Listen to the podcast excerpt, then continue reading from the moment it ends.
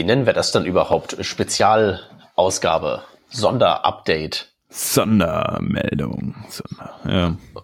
Genau, brauchen wir noch so irgendwie so Alarmsirenen, so wup, wup, wup, wup. Das war ganz gut, ja, auf jeden Fall. Äh, wir ja. bräuchten auf jeden Fall einen extra äh, Jingle hier.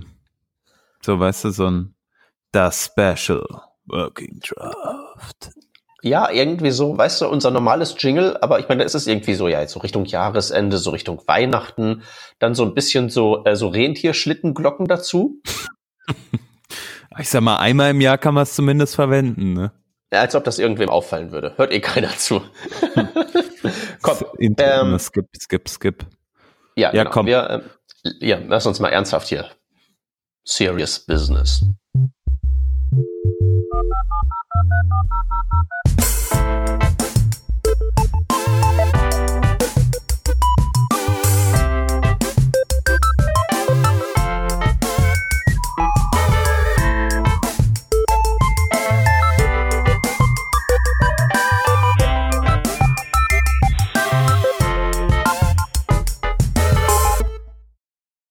Serious Business, weil äh, ist ja End of the Year und ähm, ich glaube letztes Jahr hatten wir auch schon mal irgendwie äh, über sowas gesprochen. Ja. Und äh, haben drüber geredet, wie ist eigentlich das Jahr so verlaufen? Und weil wir ja mittlerweile fast schon ausschließlich nur noch JavaScript-Themen behandeln, äh, haben wir jetzt gedacht, wir reden mal über diesen State of JS. Ähm, ja, also ganz so schlimm ist es, ist es ja nicht, dass wir nur JavaScript-Themen behandeln, oder? Äh, ich müsste jetzt mal scrollen, bis ich das letzte finde, was wahrscheinlich nicht so äh, JavaScript-heavy ist. Ähm, Think About Konferenz? Ja, gut. Äh, Script-Conf, ne? naja. Naja, genau, nee, aber es gibt natürlich auch immer mal wieder Themen, so Elm und F-Sharp hatten wir ja auch äh, vor einiger Zeit mal im Programm. Ähm, und so natürlich so, so, so, so Themen, die natürlich jetzt nicht unbedingt nur JavaScript tangieren, aber ich sag mal, es ist schon JavaScript-heavy geworden, oder finde, also finde ich schon.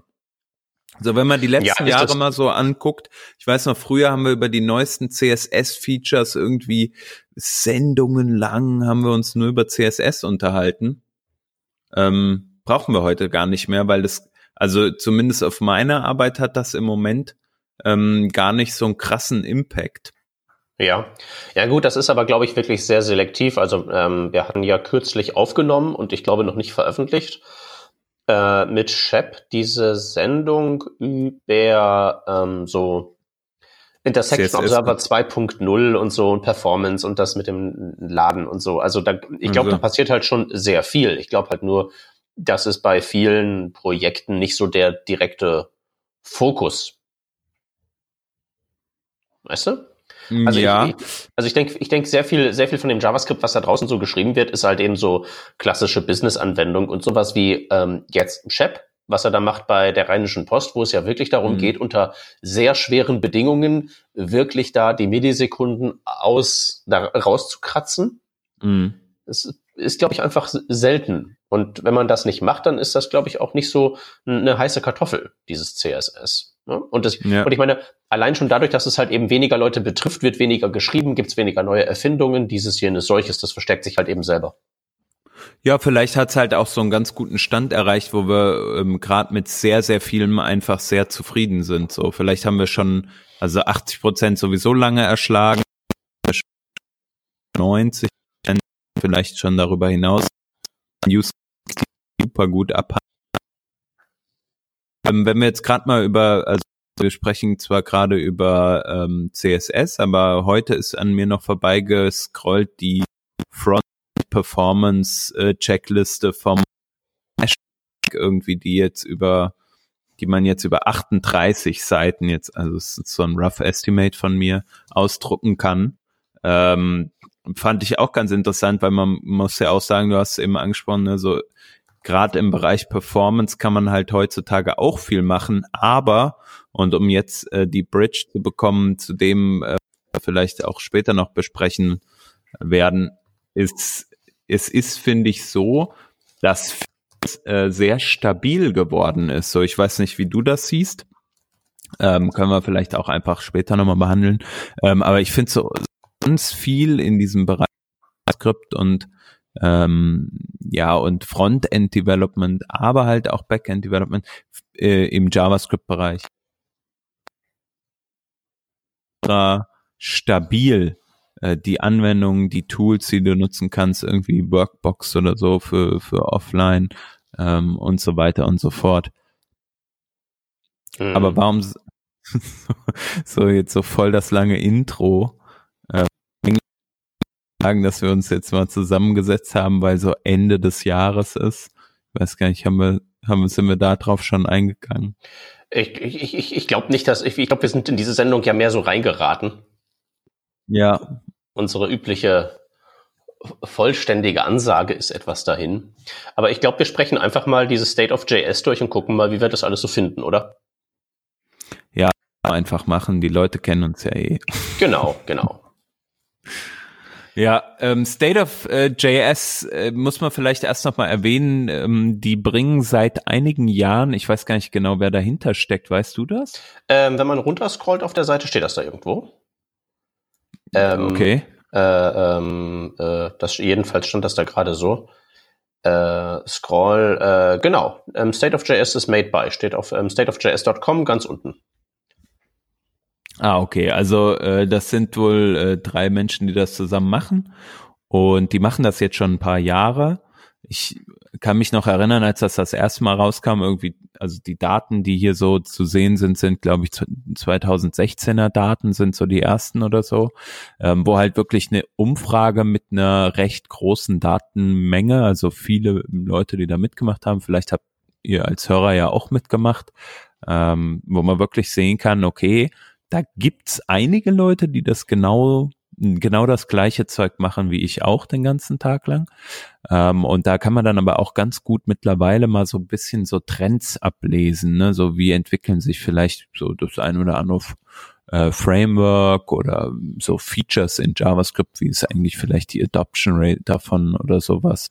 Ähm, das ist schon ganz witzig. Ja, man muss halt nur dazu sagen, ähm, teilnehmen tun halt alle, die sich die Mühe machen, das auszufüllen.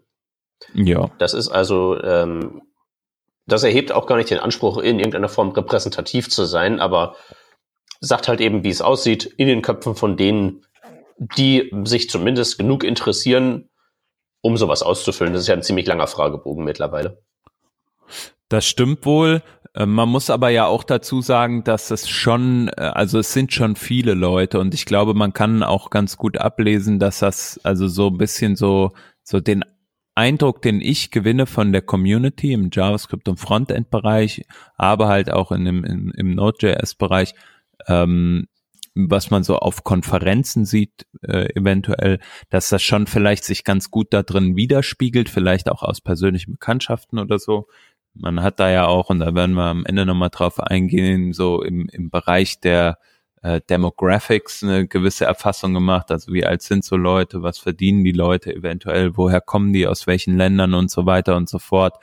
Und ähm, daher, also man kann jetzt nicht ganz genau erheben, wie wie ähm, repräsentativ es wirklich ist, aber ich weiß nicht, kennt ihr vielleicht oder kennst du vielleicht diese ähm, Umfragen, die es so gibt, ich komme leider, äh, leider gerade nicht auf den Namen, aber zu so politischen Themen oder so, wo du halt so ein bisschen zu deiner Person angibst und dann wird versucht, das so umzurechnen auf eine ähm, repräsentative Größe. Mhm. Äh, so, äh, das hast du ja bei, bei, so, bei so Nachrichtenseiten, wie stehen sie zu Thema X? Ja, dann genau. musst du ja, nachdem du gesagt hast, äh, finde ich gut oder schlecht, immer noch ausfüllen, eben genau diese Daten, um das dann hinterher hinzubiegen. Ja, ja, finde ich ganz interessant, ne, weil dadurch kannst du halt dann so äh, Größen wie, sage ich mal, den äh, ähm, die die Spammer-Community von rechts oder so, oh, genau von links jetzt. Genau, die sind das große Problem. Äh, genau, die, ja, äh, nee, natürlich die äh, die Standard ähm, Trolls, die sich so in den Kommentarspalten finden, die kann man da so ein bisschen rausrechnen. Ähm, weiß jetzt nicht, wie viel Trolls es tatsächlich bei dieser State of JS Umfrage gibt. Aber ist auch eigentlich egal. Das ist eigentlich eine gute Idee fürs nächste Jahr. Einfach irgendeinen so Bot schreiben, der einfach in jedes Feld äh, äh, PHP for the win einträgt.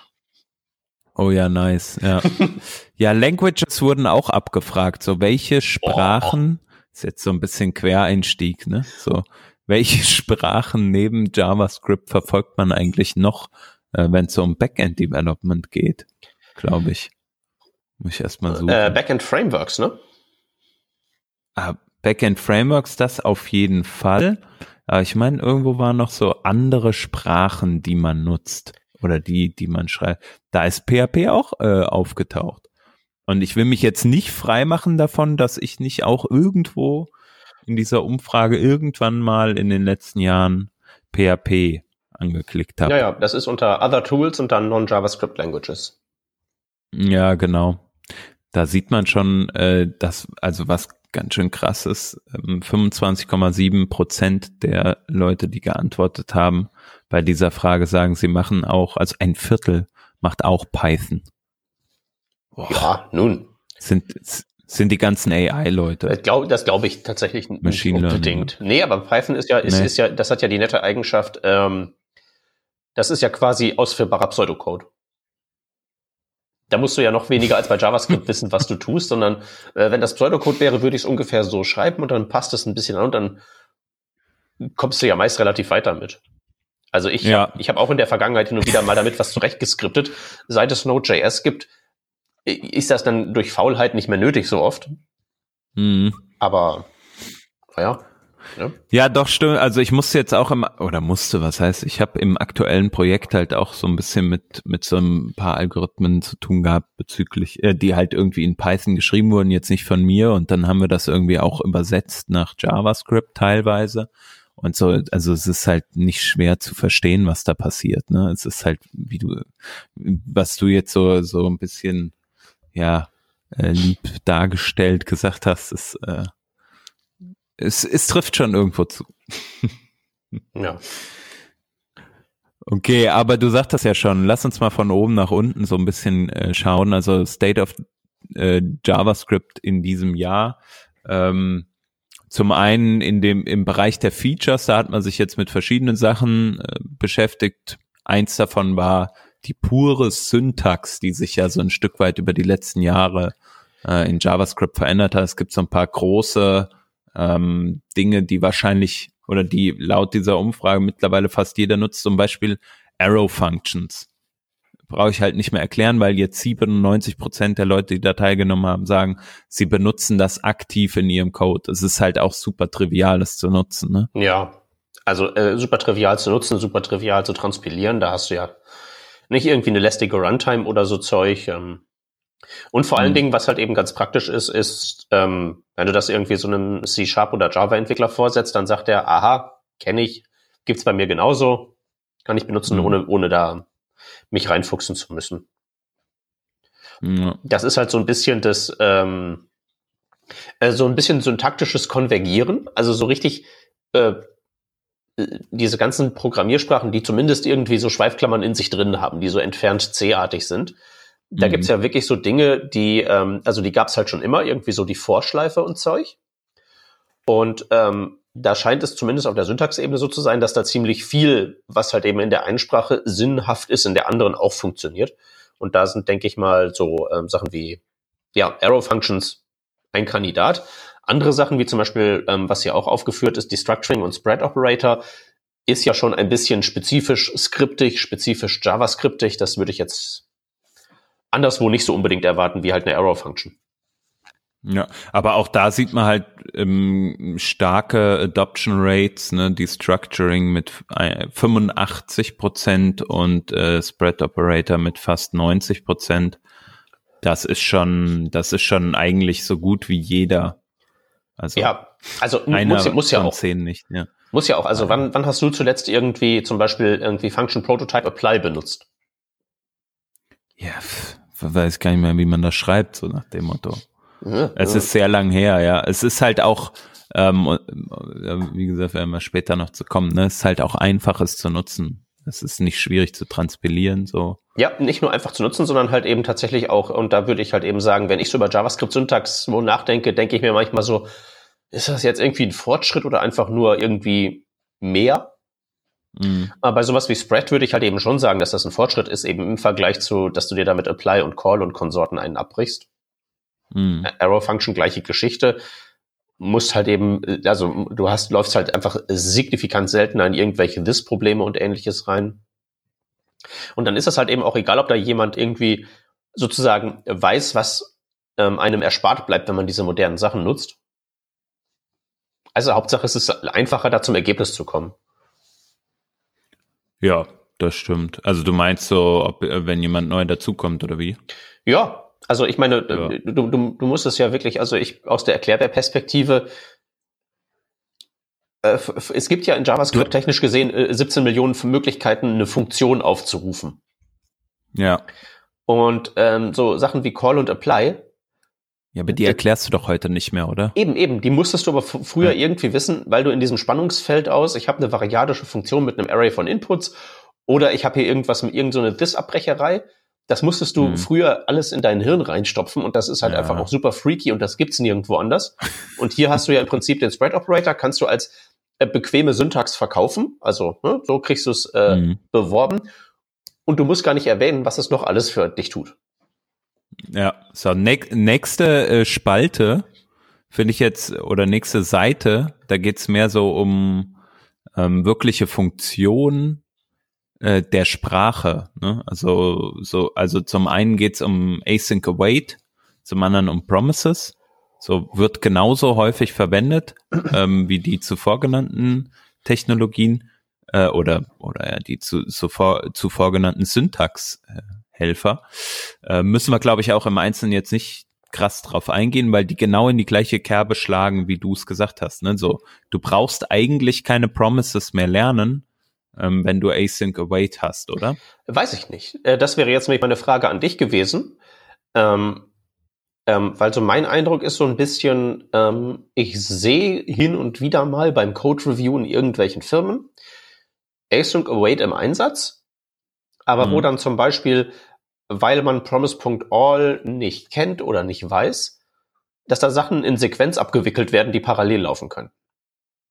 Ja, gut, das ist halt so ein Flex im Hirn, den du einmal so hinbekommen musst. So, also ich glaube, ich war da auch nicht so voll von Anfang an mit dabei ähm, sondern hab dann halt einfach überall oh wait, oh wait, oh wait, bis du dann mal auffällt, hä, das ist ja irgendwie ziemlich langsam. Ach so, ähm, wie kriege ich das denn jetzt parallelisiert? Und das musst du halt, da musst du halt einmal drauf kommen, glaube ich. Ja, deswegen halt auch die Frage. Wenn also, du das weißt, dann ist easy. Deswegen so die Sache ist das wirklich eine ähm, so das Ding, also die, ähm, dass man Promises nicht mehr wissen muss. Ich glaube äh, halt schon. Das Problem ist halt eben früher oder später, ich, zumindest mal bei deiner Top-Level äh, Async Function, zumindest mhm. die spuckt dir ja am Ende einen Promise aus. Und das wird dir halt irgendwie, also die, die kannst du halt nicht, glaube ich, nicht so rundheraus ignorieren, wie jetzt zum Beispiel äh, hier die Call and Apply Methoden von vorhin.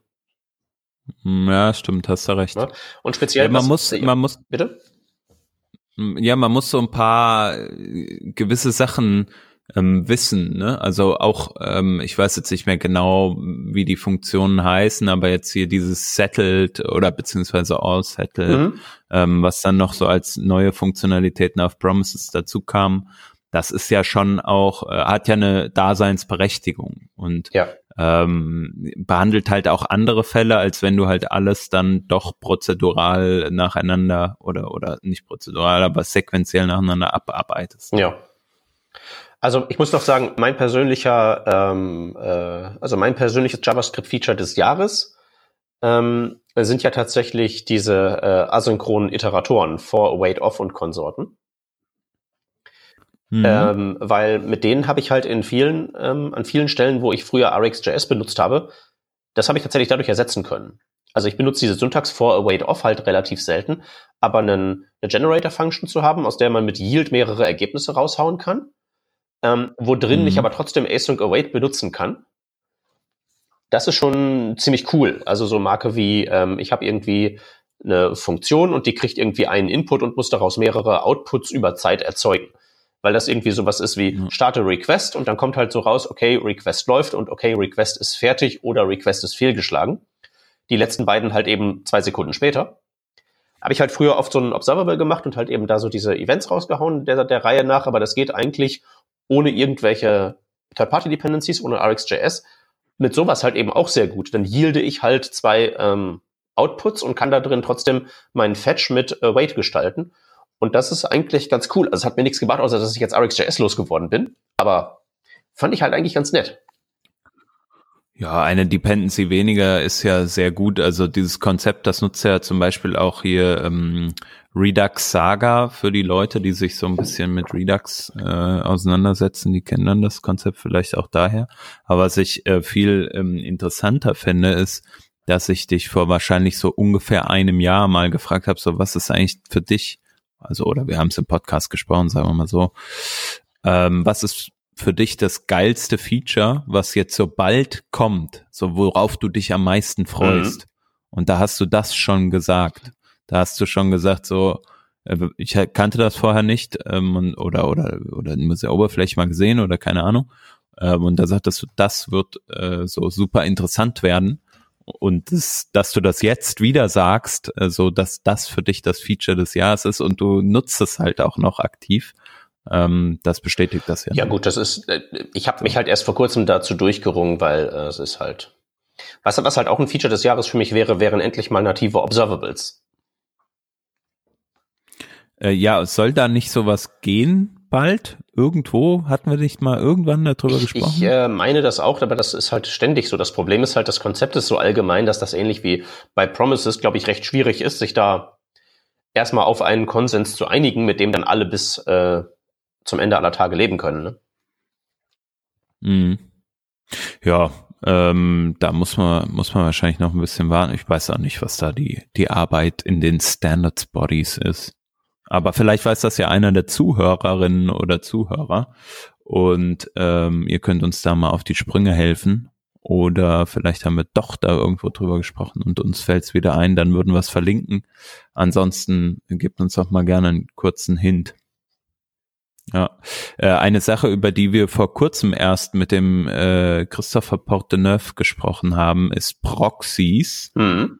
In JavaScript. Ich versuche gerade so parallel noch die, die Folge zu ergattern, wo wir darüber geredet haben. Es ist noch nicht lang her und ich überbrücke das jetzt einfach hier. 404. Aha, keine zwei Wochen her, dass wir das rausgehauen haben, die Folge.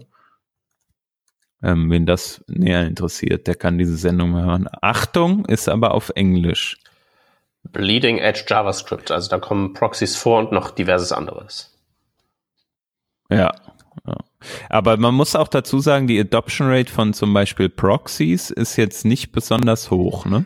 Nee. Also mit 17,3 have used it und äh, knappen 40, die wissen, was es ist und das aber noch nicht benutzt haben. Und 43 Prozent sagen so, pff, interessiert mich nicht, oder? Ich, ich glaube, das ist auch tatsächlich für ungefähr 20 Prozent aller Nutzer relevant, wenn überhaupt. Also hast du schon mal irgendwie was hm. Produktives geschippt mit Proxys? Nee, gar nicht. Also für mich war das ja auch, äh, als ich da mit, als in der Sendung mit dem Christopher Potterneff, als wir da dabei waren, auch so, ja, interessant aber ich bin da jetzt noch nicht so warm. Also ich bin eher so diese 39,7, nachdem ich jetzt diese Folge äh, ge gemacht habe mit dem Christopher.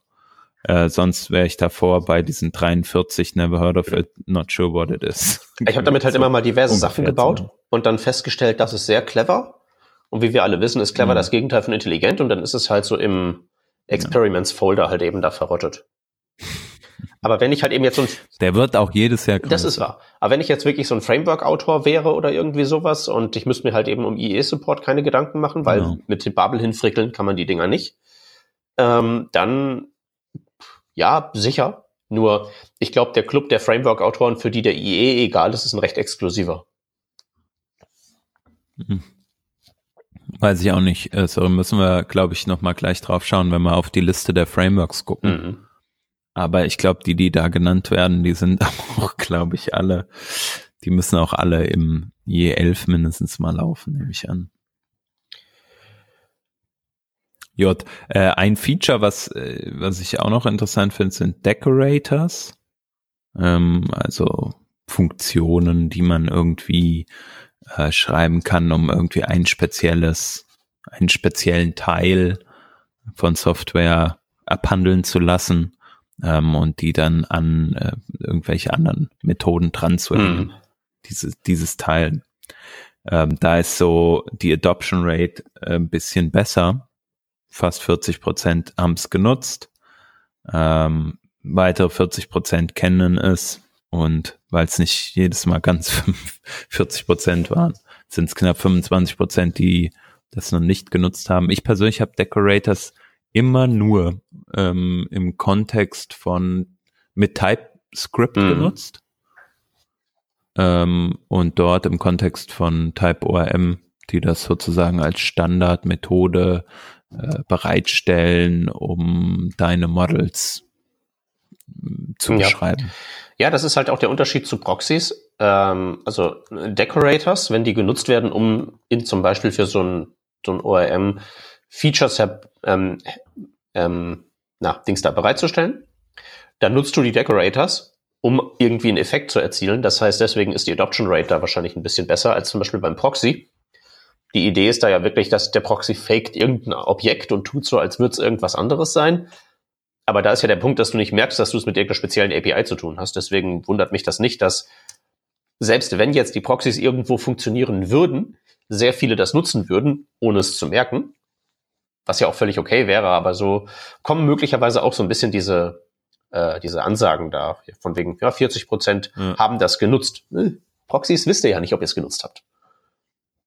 Ja, genau, so mehr so, äh, sage ich mal, Nutz genießt. So, was genau. ich mein, als, ja, als Nutznießer dargestanden. Oh, ich glaube, wenn wir in dem Tempo weitermachen, brauchen wir auf jeden Fall noch einen Moment. Also ich werde nicht elendig lange ähm, über Angular philosophieren. Aha, eine Überraschung. Da werden wir gleich äh, zu kommen, aber vielleicht noch ganz kurz. Also ähm, eine Sache, die ich, die ich jetzt nochmal bei dir abfragen wollte: Wie ist es bei dir mit Typed Arrays?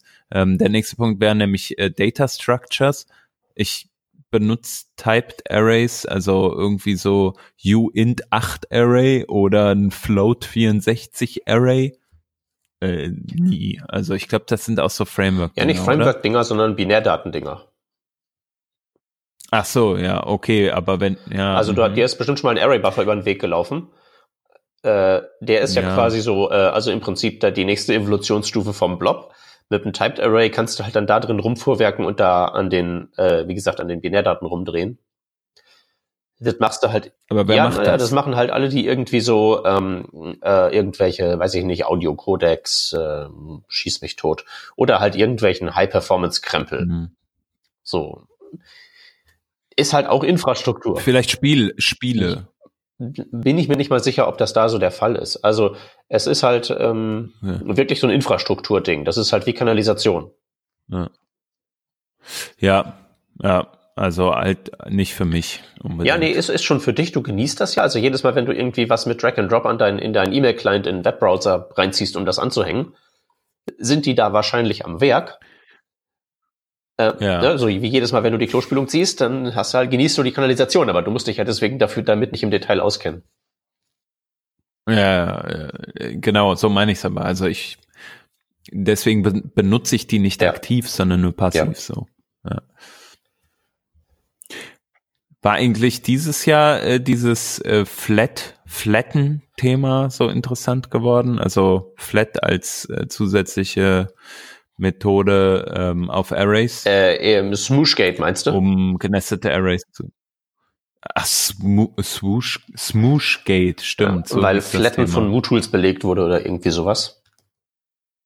Ja, und dann haben sie es Smoosh genannt und jetzt doch Flat. Das ist, das ist, das ist, also, es ist schon ein bisschen, ein bisschen schwach. Also, da wollte irgendwie jemand so äh, Left Pad Gate 2.0 erzeugen, aber irgendwie ist ja eigentlich nichts passiert.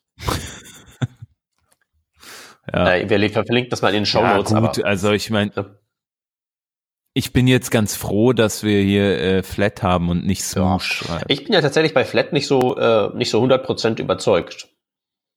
Also und warum nicht? Also naja, weil es halt eben es ist, weil es halt eben rekursiv ist. Ähm, ja. Wohingegen, ähm, also was halt eben, wenn, wenn ich jetzt mit TypeScript unterwegs bin, okay, ne, dann mache ich das auch hin und wieder, weil dann weiß ich ja, äh, Input-Objekte sind der Gestalt und die haben keine Unter-Arrays oder irgendwie sowas. Ähm, äh, weil diese, mhm. diese, diese Operation, egal was jetzt da die Schachteltiefe von den Input-Daten ist, ich will es auf jeden Fall hundertprozentig alles ähm, auspacken. ich weiß halt nicht, ob ich das haben möchte. Meistens will ich irgendwie so den äußeren Layer loswerden oder sowas und dann äh, klar ja. kann man da irgendwie einen Parameter eingeben, aber dann vergesse ich das immer, dann mache ich halt das normalerweise mit Flatmap. Ja, genau, da holst du dir dann irgendeine Utility und dann läuft das. Oder wie ist Flatmap mittlerweile? Ist genauso supported? wie Flat, ähm, gleicher, gleicher Support-Status. So. Ja. ja, dann geht's. Dann geht's, ja. ne? Okay. Äh, sagen wir mal über die Browser-APIs drüber, also äh, die mal skippen? Oder hast du da irgendwie was Interessantes entdeckt? Ähm, also ich weiß jetzt nicht, ob da, äh, also ich habe so den Eindruck gehabt, dass da einfach dieses Jahr irgendwie relativ wenig irgendwie so Aufregung sich drumherum ergeben hat. So, also jenseits von diesem ja. so auf niedrigem Niveau köchelnden, ähm, na hier, Service Worker und ähm, Progressive Web App Krempel, fand ich nicht, dass da irgendwo irgendwas jetzt so groß äh, Spannendes drin war. Es ist irgendwie so Zeug, das äh, gefühlt immer schon da war, irgendwie Web Animations und Web Audio und so und irgendwie, keine Ahnung, hat, hat sich irgendwie Web VR irgendwie auf deinen Alltag ausgewirkt? Nee, also ich, das ist halt überhaupt nicht mein Universe sozusagen. Ne? Ich mache nichts mit mit Spielen, ich äh, mache da auch keine Experimente mit oder so, ähm, ich glaube so, die, die gibt's halt irgendwie, manche Leute haben davon gehört, ist halt so ein Special Needs Ding, ne? Ja. Also, ja. Edge Case sagt man, glaube ich. Äh, Use Case, nee, sagt man nicht. Ihr wisst ja alle, was ich ja. meine.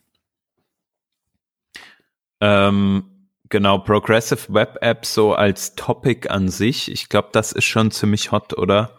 Also, ähm, du machst ja also mindestens dieses Jahr schon, wenn nicht schon länger so, oder hast du viele Talks gemacht zu dem Thema auch, ne?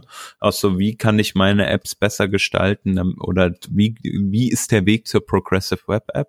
Aber es ist nicht seit diesem Jahr hot, sondern gibt's halt schon. Genau, das ist schon ein bisschen was länger und ähm, da stelle ich halt eben fest, das ist halt eins von diesen ähm, so High-Level-Themen, die auch so ein bisschen den etwas übergreifenden Appeal haben. Also weil irgendwie äh, WebAssembly zum Beispiel interessiert halt keinen, der kein Nerd ist.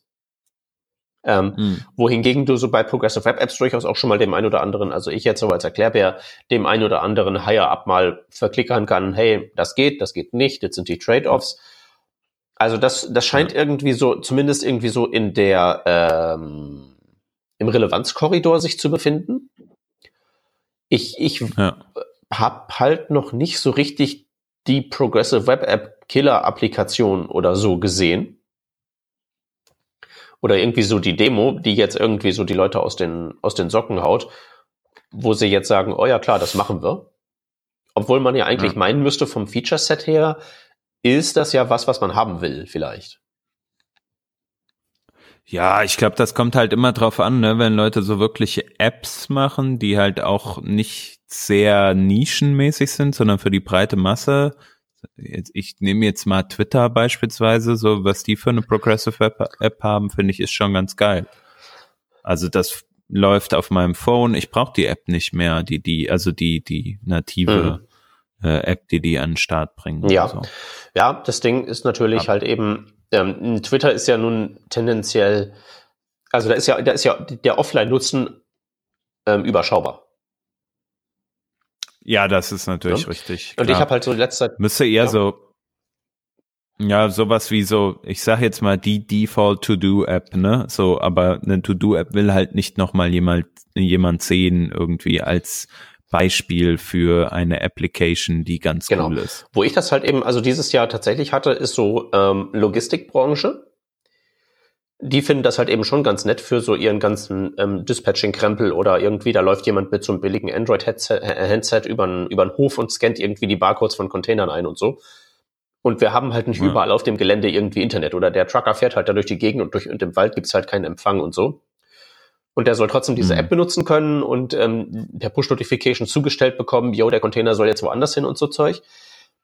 Also so in diesem, in diesem, in diesem äh, Enterprise-Umfeld ist es ja nicht, aber so in diesem nicht öffentlichen äh, Arbeitspferd-Applikationsumfeld.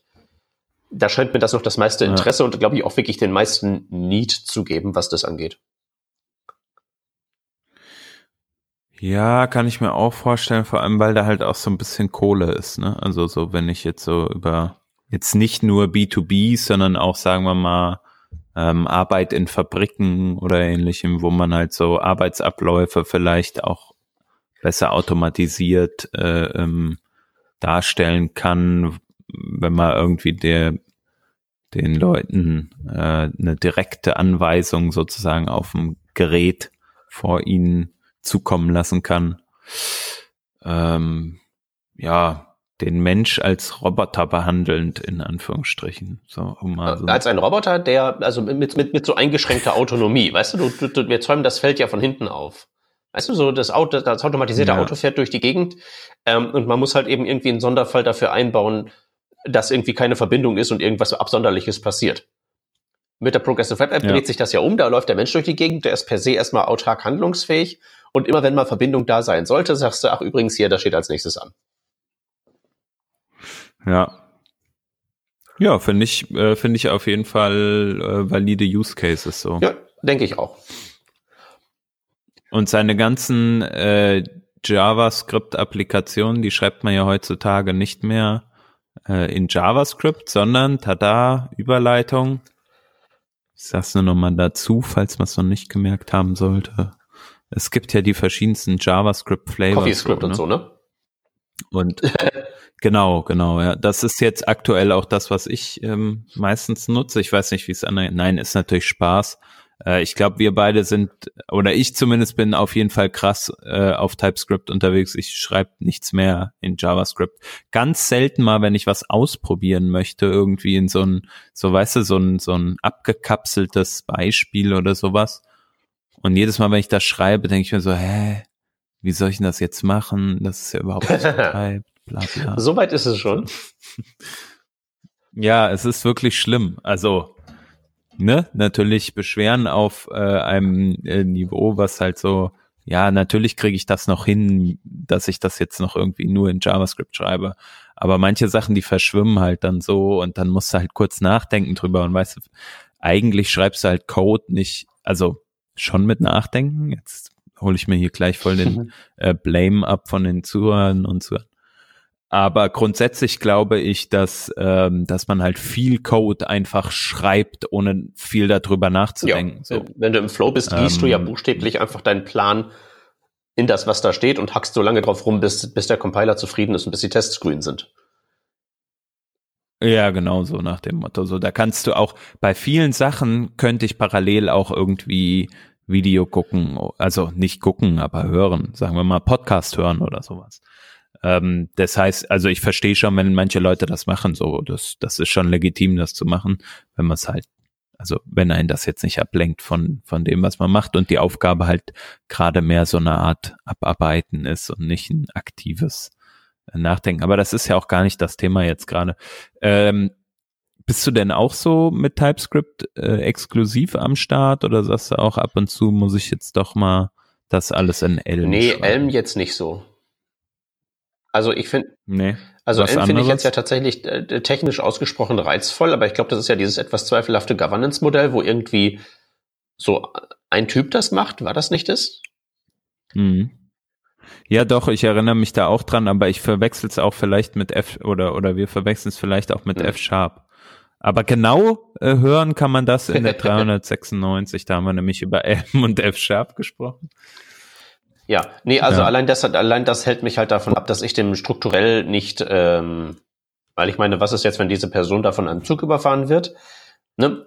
Wird sicherlich weiterentwickelt werden, aber ich glaube, das genau wäre das Problem. Dann haben wir halt so eine Alexander der Große Situation, wo dann die Diadochen hinkommen und plötzlich gibt 17 Elms statt einem. Immer, mhm. vielleicht auch nicht. Ne, das, das, allein das hält mich davon ab. Ich finde das eigentlich so von der Idee her was anderes als TypeScript jetzt nicht so schlecht. Also ich verstehe ja bei TypeScript immer, mhm. äh, okay, du bist halt relativ stark JavaScript-aligned und das ist ja auch deine Stärke. Was anderes wäre aber auch irgendwie schön. Aber da würde ja. ich jetzt, wenn es so darum geht, was gucke ich mir demnächst mal genauer an, tendiere ich eher zu Reason als zu Elm und den anderen Kandidaten hier. Ja, also was man was man sagen muss, ähm, was man wirklich als Trend beobachten kann, ne, so mit TypeScript, das ist wirklich kontinuierlich von 2016 jetzt basierend auf der Umfrage von 20,8 wirklich stabil gewachsen auf 58,5 und jetzt nicht so mit Trend nach unten oder so, sondern klarer Trend aufsteigend. Äh, fast 60 Prozent der an, geantworten der beant oder der Entwicklerinnen und Entwickler, die geantwortet haben auf diese Frage, sagen ähm, dass sie ja, äh, TypeScript verwenden und weiterhin verwenden würden. Bei Elm sind das jetzt beispielsweise 4,7 und äh, bei Reason sind das, äh, oh, kann ich gar nicht sehen, die Zahl hier, 3,5 Prozent und das waren 2018 mal 5,6. Also das ist so, sage ich mal, eher am ja. Low End. Ähm, so Elm genau das gleiche, da ist jetzt auch nicht viel gewachsen oder so, eher stagniert. Und bei TypeScript sieht man halt klar diesen Trend. Ne? Ja. Ja. Was jetzt nicht unbedingt heißt, dass es halt irgendwie krass viel besser ist oder so, aber äh, ich bin auf jeden Fall mal gespannt, wie sich das in den nächsten Jahren entwickelt. Ich habe von äh, noch gar nicht vielen Leuten, die TypeScript genutzt haben, gehört, boah, nee, ey, das war mir jetzt irgendwie zu doof. Hm. Ähm, zumindest wenn sie es mal länger benutzt haben. Und ab und zu spricht man ja schon mal mit neu, also irgendwie mit Entwicklern, wenn man in ein neues Projekt kommt oder so, dann sieht man oder dann kriegt man da ja auch nochmal ein Feedback und ach, ihr macht das in TypeScript, ja geil, wollte ich eh schon immer mal machen oder so. Das ist eher so die Reaktion. Ähm, Reason auch eigentlich eher so. Hm. Aber äh, ich weiß nicht. Ja.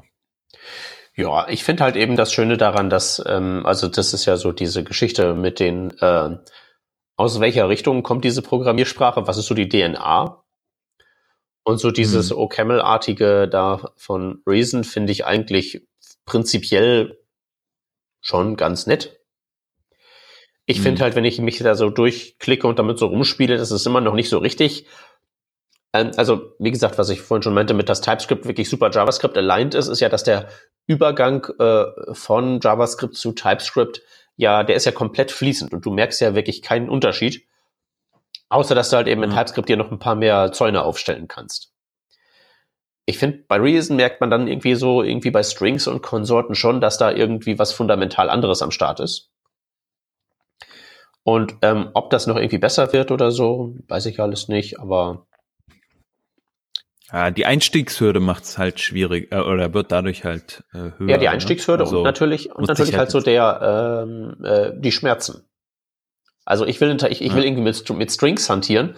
Ja, also ähm, 88 Prozent von JavaScript ist irgendwie Zeug auf dem Bildschirm anzeigen. Also natürlich hantiere ich mit Strings rum. Und wenn das irgendwie nicht 100 Prozent schmerzfrei ist, dann ist es extrem schmerzvoll. Hm. Und da denke ich mir halt, boah, ja, weißt du. Um aber so das äh, Thema von vorher nochmal aufkommen zu lassen, es haben ja auch Leute äh, auf die Frage, ähm, benutzt man vielleicht auch noch irgendwelche anderen ähm, JavaScript-Flavors tatsächlich auch mit CoffeeScript geantwortet.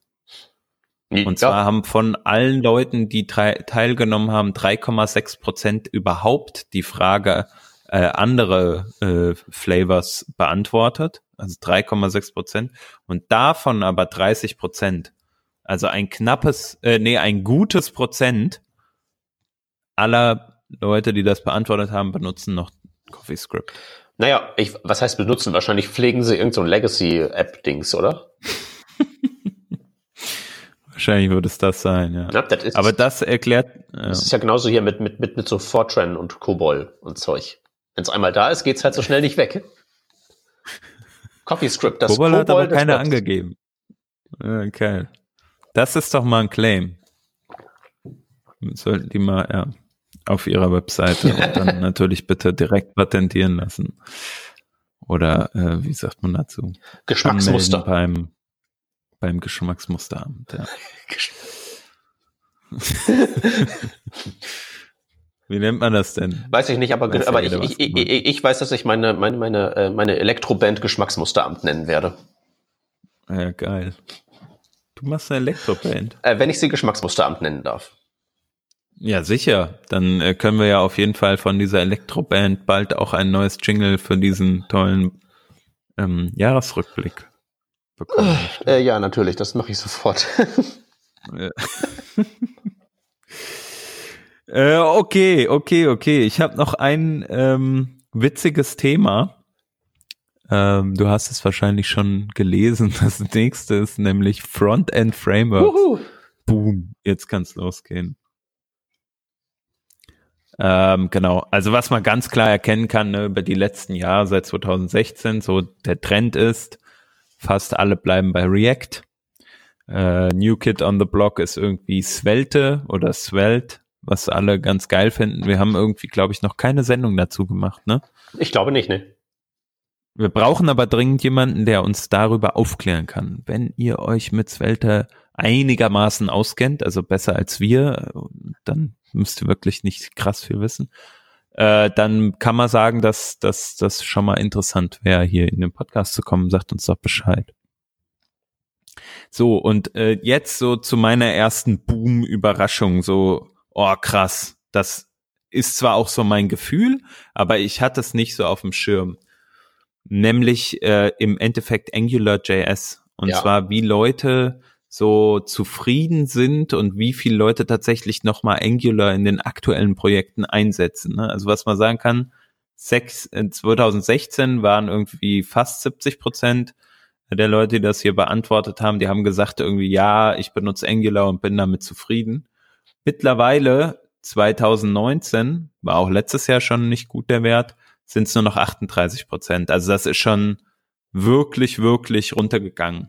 Und auch der Wert der Leute, die da irgendwie äh, dran interessiert sind, ähm, der ist schon, ist schon ähm, recht niedrig. Dieses Jahr sind es 23 Prozent runter von äh, vorletztem Jahr noch 36 Prozent. Und dann, das Krasse dabei ist aber, dass 100 Prozent, also jeder, der an dieser Umfrage teilgenommen hat, sagt, er kennt aber Angular. Ja.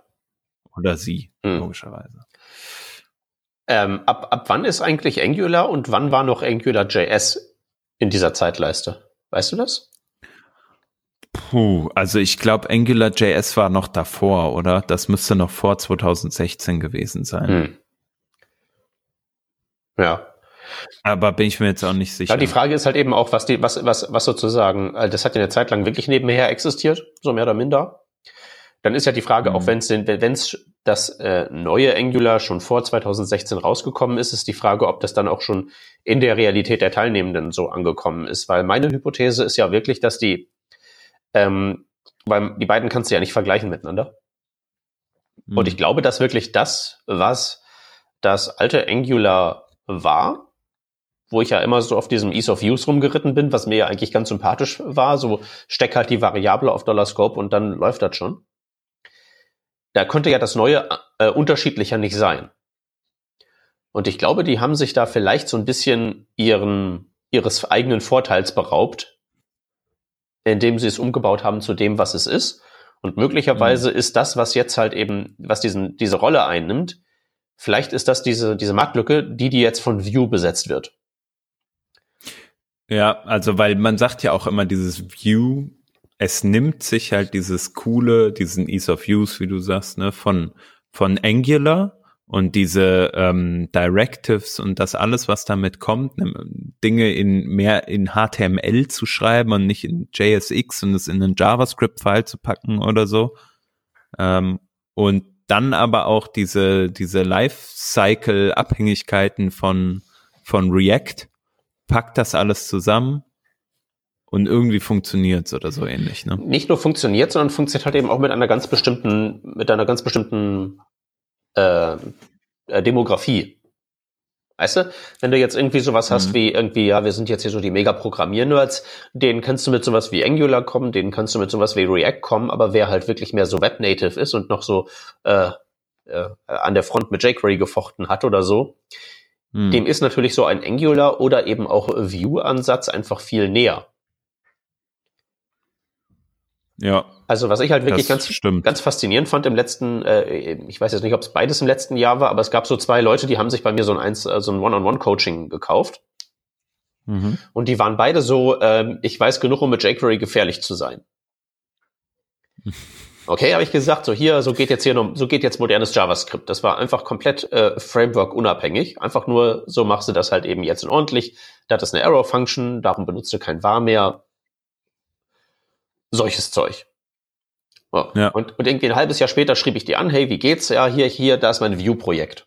Okay, ja, weil, weil man sich damit leichter zurechtgefunden hat, natürlich als vielleicht bei React. Dann äh, diese, also React-Sprache auch in der Dokumentation, da ist ja schon sehr, äh, ich sag mal, fachspezifisch. Du musst halt ultra viele Fachbegriffe irgendwie lernen.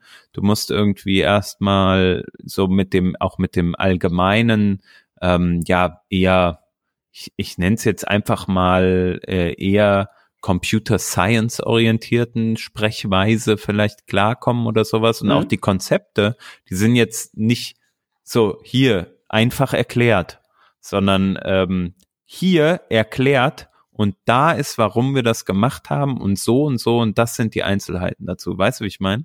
Ja, ja. Also, weißt du, das natürliche, wenn du programmieren lernst, ist das erste, was du machst, äh, okay, die Welt ist in dem Zustand und ich hack so lange auf dem Zustand rum, bis er mir passt. Mhm. Du musst ja erstmal da, da, da, da äh, auf die Herdplatte gefasst haben in der Welt, um überhaupt auf so dieses Top-Down Virtual DOM deklaratives Programmier, um auf diesen Zug von Reactor überhaupt draufzukommen.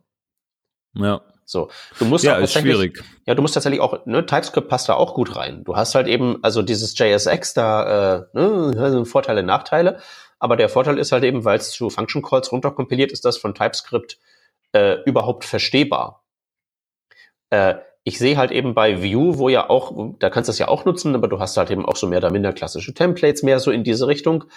In der Demografie sehe ich halt auch einfach weniger TypeScript am Start und auch weniger so Verständnis für das Problem. Also für, nee, Quatsch, für den mhm. Benefit, den du davon haben kannst. Deswegen bin ich da bei deiner, bin ich bei deiner Analyse voll konform, so dieser Computer Science-sigere, ähm, ähm, äh, Software-entwicklerischere Ansatz im Vergleich zum ähm, alt Oldschool Webworker, der hier seinen HTML, CSS und jQuery schreibt und dann halt eben damit zum Erfolg kommt. Ja. Ja, ist, äh, ist vielleicht auch ein ganz anderer tatsächlich dann Anwendungsfall. Ne? Du sagst, also sagst tatsächlich, hier, ich muss jetzt aber irgendwie mal diese neuen Frameworks mitmachen, weil selbst die Kunden fragen vielleicht danach mhm, oder so. Genau. Äh, versus, äh, ich sitze den ganzen Tag an einem Mini-Problem an, in meiner äh, kleinen Applikation, was irgendwie hier von, von vielleicht auch einer ganz anderen Größe an äh, äh, Leuten, die daran arbeiten, maintained wird oder so. Keine Ahnung, ob das jetzt so zutrifft. Aber ähm, fände ich auch mal interessant, mal, mal zu hören, was ihr dazu sagt, ob das so die Realität, den Arbeitsalltag bei euch widerspiegelt. Genau, ob wir hier vielleicht völligen Blödsinn reden, weil ich habe halt eine Sample Size von zwei. Ja, und, und ich eine von eins und das bin ich selbst. Ja. ja, super. Ja, und was man halt eben, äh, eine, eine Sache noch zu den, zu den, äh, zu den ganzen Frameworks. Ähm, wir hatten ja kürzlich, wir zwei tatsächlich auch diese schöne Ember-Folge. Ja. Wo ich mir eigentlich auch dachte, ach ja, so willst du es eigentlich haben. Das Problem ist halt bei mir, ähm, ich kenne mich halt in diesem React ausreichend gut aus, um halt eben damit auch klarzukommen und ich habe halt keinen besonders großen Leidensdruck. Hm. Ich sehe halt so auf der anderen ja, Seite vom Zaun sehr viel grünes Gras, aber ich denke halt eben, ja, das hier, wenn ich das einmal gieße, dann reicht das auch noch. Weiß nicht, wie dir das geht. Ja, das stimmt tatsächlich. Also es, äh, ne, also auch diese Zeit und Motivation zu finden, sich da jetzt auch noch in sowas Neues einzuarbeiten, da ist man nicht mehr so fix, wie man früher vielleicht war. Na, ich weiß halt eben auch nicht, wie viel ich da an Benefit kriege. Ja. Im Vergleich Ob sich das zu dann jetzt. lohnt, der Invest, ne? Genau. Ja. Ja, ROI, ein großes Thema, nicht nur in der Startup-Welt, sondern auch unter Softwareentwicklern. Äh, Ember JS äh, Folge kommt. Prognostiziert 13.01. Ist die 408. So, äh, das nur ganz kurz für die Leute, die da noch heiß drauf wären. Ihr solltet sie euch anhören. Sie ist sehr gut. Auf jeden Fall. Ja, das stimmt. Ähm, ich bin äh, ja auch noch, also generell oder beziehungsweise, sorry, eine Sache wollte ich noch sagen zu diesen Frontend-Frameworks, was man halt auch schon sehen kann, ne? also auch der Zuspruch im Allgemeinen zu diesen Frameworks, der ist, zeigt kontinuierlich nach oben, so dieser, der Trend, sagen wir mal. Also, mhm. ob das jetzt bei, bei React ist oder ob das bei Vue.js ist oder auch bei einem Preact, wo es in einem kleineren Maßstab ist. Selbst bei Angular ist, ist immer noch Zuwachs vorhanden von ich habe davon gehört oder es benutzt und vielleicht für gut empfunden oder nicht gut empfunden. Das sieht man bei allen Frameworks. Also Frontend Frameworks, so Captain Obvious ein bisschen, aber so it's a thing. Jeder nutzt das irgendwie. Ja, denke, das ja. kann man so auf jeden Fall festhalten. Ja. So, zwei, zweiter Punkt, den ich noch überraschend fand, ist das Thema Data Layer.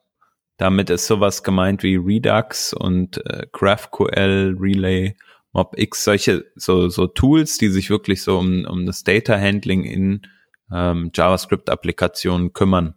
Ich glaube, haben wir auch schon viele Ep äh, Episoden gemacht. Ähm, äh, MobX hatten wir eine ganze Revision zu Redux haben wir häufig besprochen, Apollo.js haben wir auch schon besprochen, GraphQL äh, in dem Kontext auch. Was ich jetzt das Interessante fand dabei, ist, dass eigentlich schon seit 2017 auch der so der dieser Redux oder die Leute, die immer Redux verwenden, die sind vorhanden, so. Ich gehöre da auch dazu. Ich glaube, du vielleicht auch. Auf jeden Fall. So, und wir kennen uns damit aus und wir nutzen das so oldschool-mäßig, aber haben uns jetzt vielleicht noch nicht 100% damit beschäftigt, wie kann ich denn jetzt meinen Apollo-Client mit GraphQL da anbinden ich weiß, äh, und ich, Redux weiß nicht, darüber was das ersetzen. alles ist, ganz ehrlich. Also äh, GraphQL an für sich ist ja Okay, da habe ich eine, eine, eine, vage, ne, eine vage Idee von, dass man ist irgendwie eine andere Möglichkeit, irgendwie zu sagen, welche Daten ich haben will. Genau, und Apollo ist eine Implementierung dessen. So, okay. oder eine spezielle, eine spezielle Client, der sozusagen GraphQL implementiert, mit dem man dann auch noch auf der Serverseite beispielsweise arbeiten kann. Die haben verschiedene Runtimes. Mhm. Ähm, was oder was ich jetzt aber auch interessant finde in dem Kontext, für mich ist das so ein gegebenes Ding, so zum Beispiel aktuelles Projekt. Ich wollte gerne oder wir wollten gerne als Team, wir sind da auch als Team reingekommen, so, wir kannten uns alle, ähm, sind alle irgendwie so Full-Stack-Entwickler, ähm, aber kommen aus dem Webbereich und bauen da jetzt auf einmal eigentlich exklusiv Backend-Dinge und äh, die Frontends werden als native Web äh, als native Applikationen für Smartphones äh, bereitgestellt, also iOS und Android hauptsächlich. So, und äh, für mich war es so 100% klar, dass wenn wir mit dem Frontend kommunizieren, werden wir mit GraphQL reden. Da brauchen wir eigentlich jetzt uns über so ähm, REST beispielsweise nicht mehr viel unterhalten, weil die Anforderungen, die auch beispielsweise von der App-Seite immer wieder äh, formuliert wurden, die genau auf diesen Use Case. Ich möchte aber jetzt in dem Kontext nur folgende drei Daten haben und in einem anderen Kontext aber folgende zehn. So. Mhm. Äh, also so irgendwie so total ideal. Ähm, ja, verwenden wir doch einfach GraphQL und das funktioniert ganz gut. Ansonsten müssten wir jetzt so eine Art, keine Ahnung, also so ein Durchlauferhitzer bauen, der so unsere Daten zusammenstitcht oder sowas. Ähm, so ein langer Aufbau der Story, um auf diesen Punkt zu kommen, dass eigentlich dieses GraphQL meiner Meinung nach nur im Web richtig verbreitet ist. Das habe ich nämlich dieses Jahr gelernt. Ich mhm. glaube, in der iOS und vor allem Android-Welt ist das Thema GraphQL noch gar nicht so präsent, ähm, wie man sich das vielleicht wünscht. Ich würde das zuspitzen auf die Bleeding Edge der Webwelt, wo das verbreitet ist. Da, da, da. Also ja? gehst du von, gehst du von, ähm, wir machen jetzt hier eine, äh, eine fancy App, wieder runter zu meinem, äh, zu meinem, zu meinem soliden deutschen Mittelstand. Die haben halt auch irgendwelche ja. Apps und so Zeug, aber da, das, das, das existiert da halt nicht. Deswegen bin ich da auch, habe ich da nahezu null Berührungspunkte. Ja, ja ähm, jetzt wo ich so drüber nachdenke, ich bin ja natürlich auch immer wieder in der Enterprise-Welt viel unterwegs so und und kenne dann sehe dann auch ab und zu mal Dinge, die da gemacht werden und dann ja, dann ist halt irgendwelche äh, Standards, die auf REST draufgesetzt werden oder REST richtig zu implementieren, in Anführungsstrichen richtig zu implementieren, äh, ist da schon ein, äh, ist da schon eine Herausforderung. Ne? Hm. Ja, okay, verstehe ich. Fand ich trotzdem, also für mich persönlich war es so eine Erkenntnis, ey, was? GraphQL macht da jeder. nee, macht nicht jeder. Aber es gibt große Firmen, äh, eine, die mir jetzt einfällt, Trivago beispielsweise, die das für vor allem so Frontend-Experimente verwenden und so Geschichten. Ähm, also ganz große andere Firmen auch, wo, wo man es gehört hat. Das ähm, finde ich schon interessant. Ähm, hilft vielleicht auch nicht in jedem Use Case so. Ja. Ähm, aber ist ja auch schon ein alter Hut, ne? 2017 war das das erste Mal bei äh, 91 äh, Entschuldigung, äh, bei 94 Prozent äh, an Leuten, die damit zufrieden waren und dies nochmal verwenden würden. Mhm. Warum geht denn eigentlich die Redux Satisfaction so runter über die Jahre? Ja, also auch eine gute Frage, ne? Also mein, mein Take da drauf wäre irgendwie so, ich glaube, Redux frustriert dich halt einfach durch diese, ähm, ja, ich weiß nicht, ob es Komplexität ist oder dieses, es gibt halt, keine Ahnung, wenn du irgendwie mit Sagas äh, handelst oder Middlewares im Allgemeinen, also Redux verfolgt ja dieses Middleware-Konzept, wenn du da irgendwie mit Middlewares arbeitest, um deine Daten vom Server und zum Server zu, zu synken und vom Server zu holen. Hm. So, ich glaube, da musst du halt so viel Code einfach immer wieder schreiben, ähm, ne, wir haben im, im Warhol-Kontext ja auch mal diesen Artikel äh, zu, zu den Actions äh, rausgehauen. Das ist jetzt nicht nur Redux exklusiv so, aber das ist halt einfach häufig Boilerplate-Code, den du schreiben musst und so viel Dinge, die du bedenken musst und dieses unidirektionaler Datenflow, um das immer einzuhalten, dieses Pattern. Ja. Ja, ich glaube, ich glaube, halt so ich, ich glaube, glaub, es ist halt nicht ähm, äh, so richtig äh, Boilerplate und nicht Komplexität, sondern äh, Explizity-Dings. Es ist alles immer sehr explizit. Also mhm. Redux ist ja, das ist ja in erster Näherung nicht mal eine Software. Also diese Library tut ja fast gar nichts. Die besteht ja aus fast nichts. Das mhm. ist ja bloß ein bisschen so Aerogel quasi. Ne? Das ist im Wesentlichen ein Pattern und wenn du dich dran hältst, dann kommst, dann kommt dann halt eben das bisschen Restsoftware und ähm, knuppert das halt eben zusammen. Mhm. Ähm, ja, mich persönlich nervt's manchmal halt einfach, weißt du, dann, dann, ich bin dann von mir selbst genervt, dass ich mich so drakonisch an dieses Pattern klebe, mhm. dass ich sage, es gibt halt diesen unidirektionalen Datenflow. Wenn ich Daten synken will, dann mache ich das in meiner Saga äh, oder in meiner Middleware. Äh, aber warum mache ich es nicht einfach in der Lifecycle-Methode? Weil es wäre so viel einfacher. Ich müsste, könnte so viel umgehen. Ich brauche diesen State vielleicht ja gar nicht global. Ja. Und ich glaube, dass dadurch ist man so ein bisschen so frustrierter. Ähm, und Redux ist vielleicht auch nur das Tool, was man dafür blamet. Gar nicht, dass das unbedingt jetzt so äh, tatsächlich dieses böse, böse, diese böse Library wäre oder so. Ja, wie gesagt, es ist ja im, eigentlich keine Library. Und das, also ich kann es halt nicht, nicht so richtig nachvollziehen, weil ähm, schreibst du halt viel Code, ja, okay, dann ist das halt so. Ähm, mhm. Aber es ist halt eben, ähm, also was mir halt eben daran gefällt, was da rauskommt, ist halt so unglaublich stumpf. Das ist halt eben der Benefit auch so ein bisschen. Also wenn da irgendwas nicht funktioniert, was irgendwie auf irgendein State-Problem rauszu, äh, rausläuft, dann ist es halt in dem Moment, wo du erkannt hast, dass das Problem in dem Bereich ist, auch schon gelöst. Hm. Du, du, du debuggst halt eben nicht rum, sondern sagst so, ah, dann ist wohl der State falsch, machst kurz den, den, die Klappe auf, guckst so Actions, bla, okay, ah, logisch, das kann ja nicht funktionieren. Und dann ist halt eben repariert.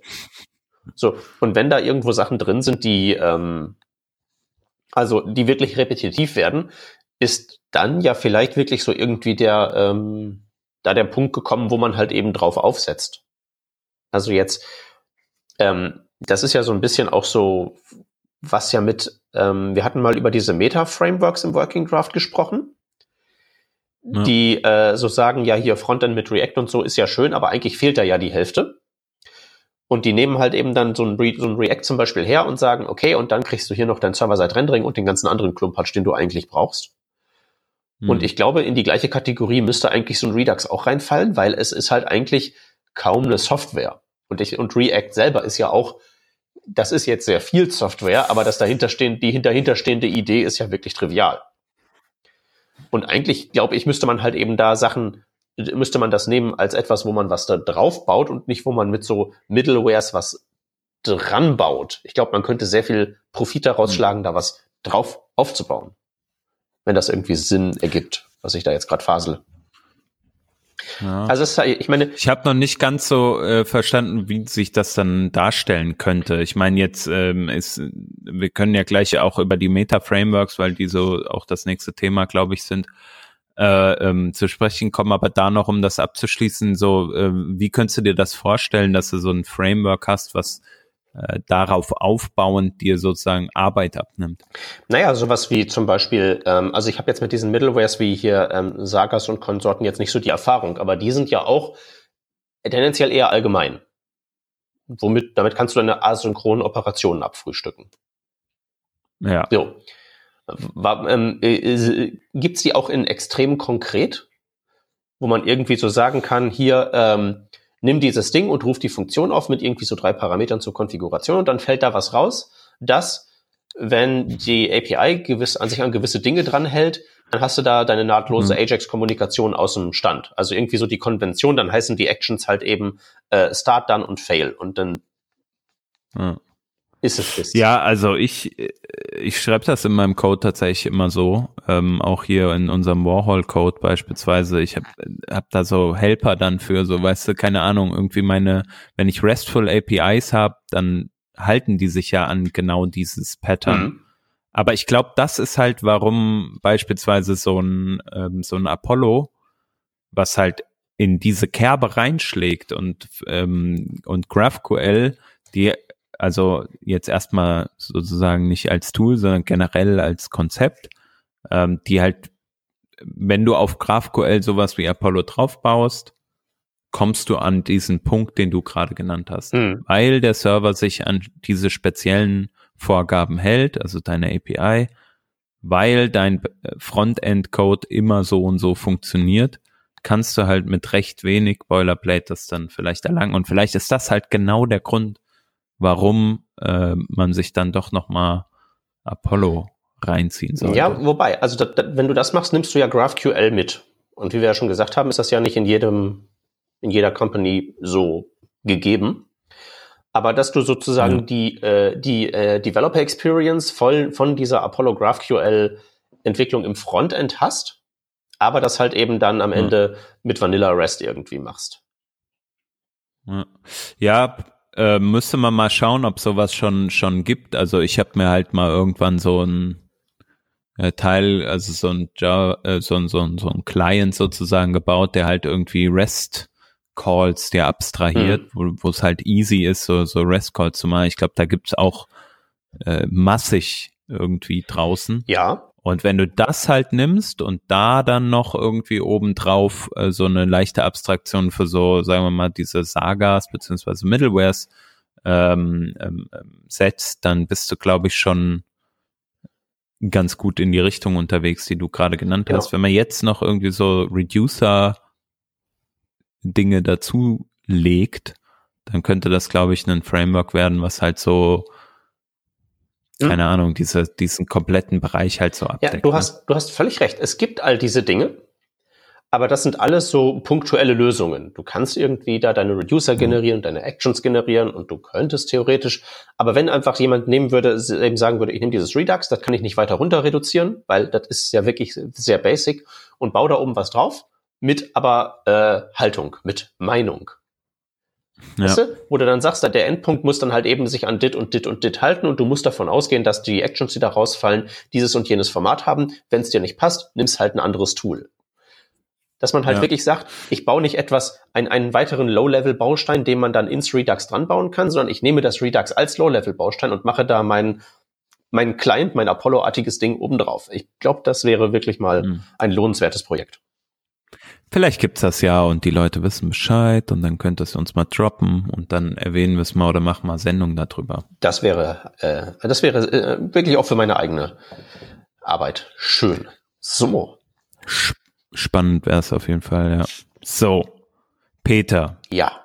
Wie viel Backend Development machst du eigentlich so in deiner äh, in anteilig an deiner Programmierarbeit, sagen wir mal? Ich habe gestern äh, meinen alljährlichen äh, Heroku Deploy durchgeführt.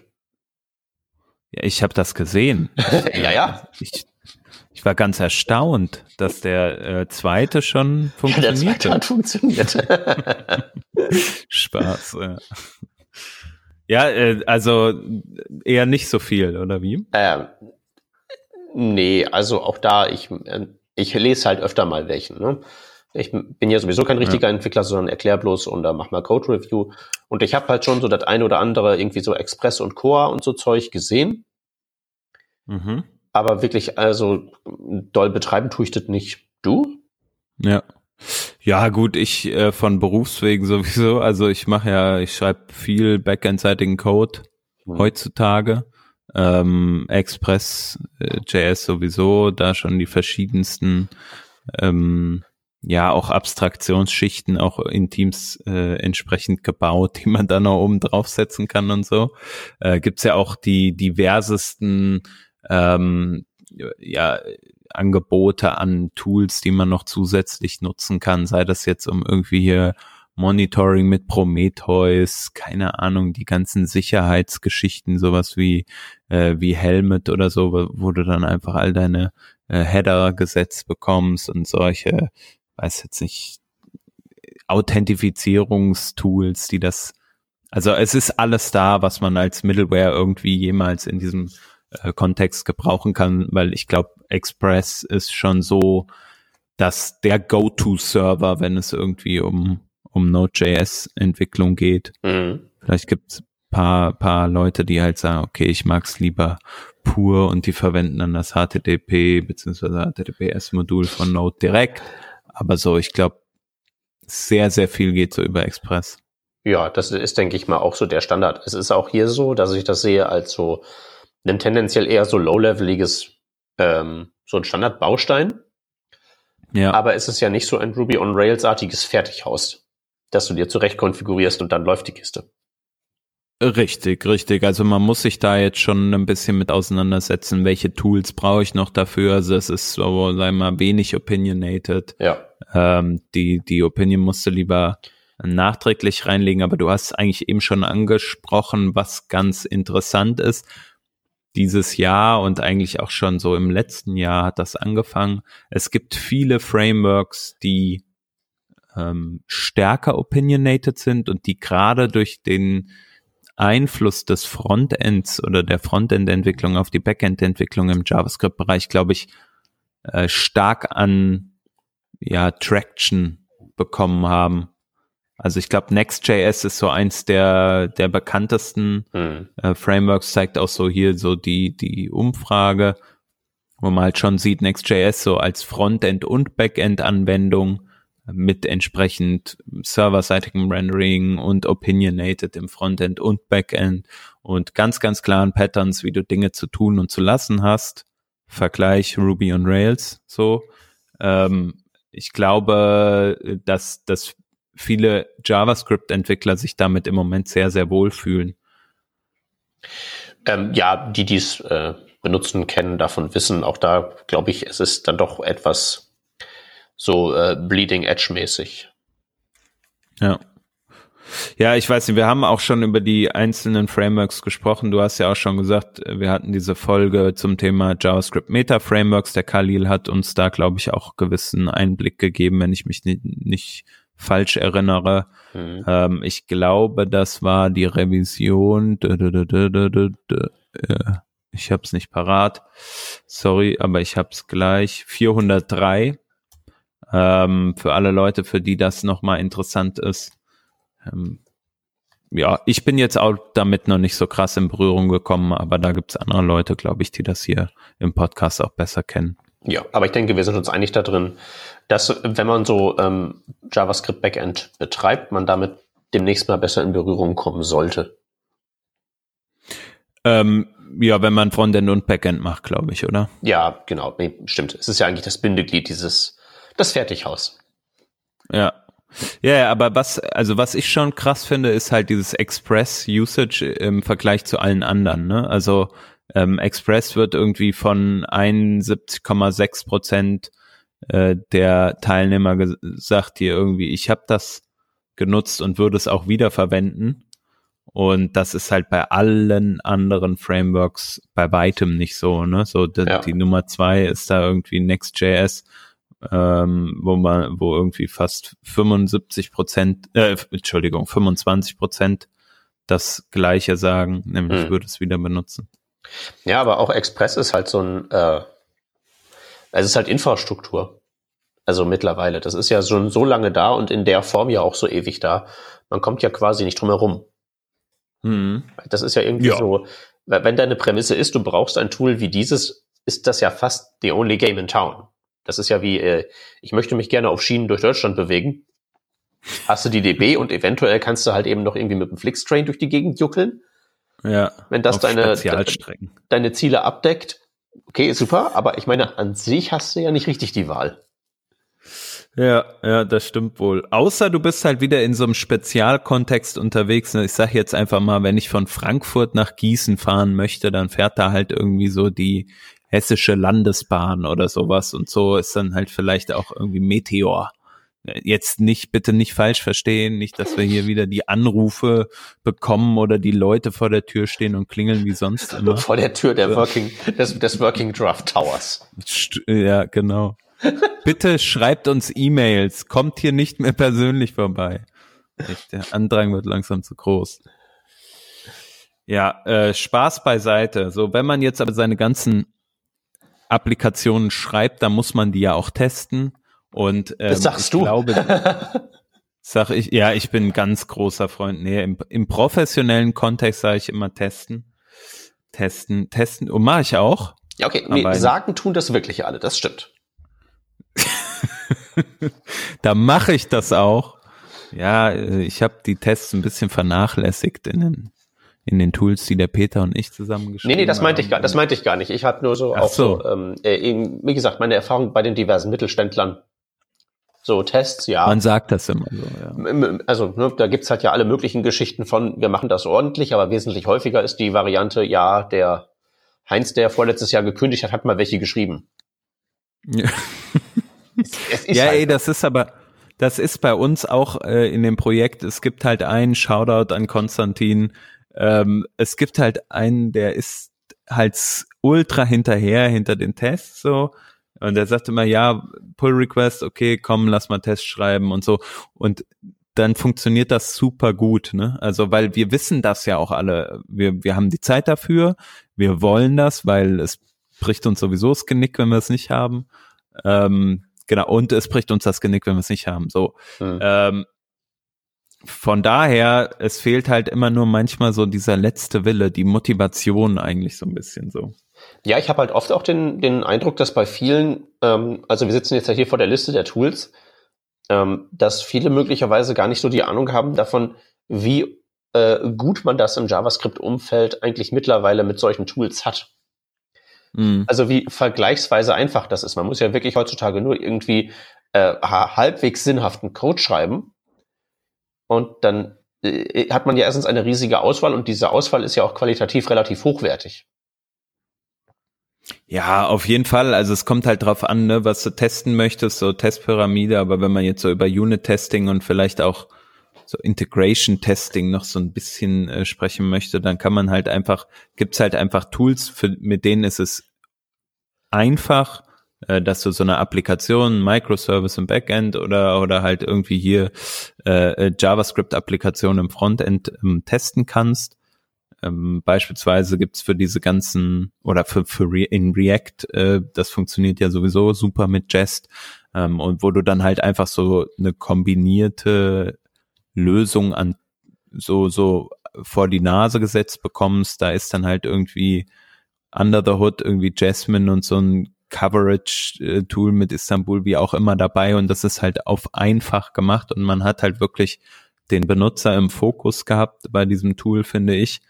Ähm, ja, also ich finde, in dem Bereich ist es super einfach und man sieht ja auch anhand der Umfrage, äh, dass Jest sich da in den letzten Jahren durchgesetzt hat was halt ja so ein bisschen kompliziert, ja, sag erstmal. Ja, das, also was heißt durchgesetzt hat, ne? Man, man, man weiß halt ja auch nur, also ne, wir haben ja hier so Ansichten, was so Interest und Satisfaction und Awareness und so angeht. Hm. Wenn ja jetzt, wenn jetzt jemand sagt, ja, ja, Tests, mhm, weiß ich halt immer nicht, wie weit ich dem trauen kann. Mhm. Ja, also äh, möglicherweise hat sich durchgesetzt die Partei der Nicht-Tester. Das wird hier nicht abgebildet. Ja, ich suche hier gerade, manchmal gibt's diesen blauen kleinen Kuchen, wo dann draufsteht, wie viel Prozent der Beteiligten äh, oder der, der Antwortengeber äh, dann tatsächlich auch diese Frage beantwortet haben. Das wäre dann natürlich interessant zu sehen. Ja. Äh, man kann schon sagen, so äh, Jest hat die meiste äh, Adaption. Ja, und, und, und aber, Satisfaction halt eben auch, ne? Also aus den Gründen, die du genannt hast, mit so, ja. du nutzt das und dann hast du halt eben den Watch-Mode und die Coverage und das ist irgendwie hübsch formatiert und das, das fluppt halt eben einfach richtig gut. Mhm. Ne? Und äh, obwohl ich ja der Erste bin, der äh, immer sich immer beschwert von wegen, bäh, heutzutage ist alles Chrome, Chrome ist der neue IE6 und so Zeug. Ähm, so, äh, mit Puppeteer sich mal eben schnell was zusammenskripten, ist halt auch echt mega einfach. Ja, da geht's halt dann weiter, ne? Wenn man jetzt so äh, sich überlegt, wie kann ich denn mal mein Frontend an sich abtesten? Mal so ein Flow durchhacken oder so, so. Also ich, keine Ahnung, ich finde so, wenn man einen Shop betreibt beispielsweise, in dem man was kaufen muss. Ich habe heute wieder hier ähm, vom, vom Stefan ähm, Judas gelesen irgendwie, er hatte irgendwie eine, ich glaube, er war das auf Twitter, er hat sich irgendwie eine Stunde reingehackt, bis er es dann geschafft hat, in irgendeinem Online-Shop irgendwas zu kaufen, so, mhm. weil irgendein JavaScript-Error vorhanden war. Ja, ist total doof, dass da gerade ein JavaScript-Error vorhanden ist, aber das kann man halt recht einfach beheben, indem man einfach, wie du sagst, ne, so sich so ein Skript schreibt und wenigstens einmal so den Lucky Path irgendwie durchklickt. So, ich bin auf meiner Startseite, gehe auf irgendeine Category-Seite, lege ein Produkt in den Warenkorb, gehe in den Warenkorb und mache den Checkout durch. So.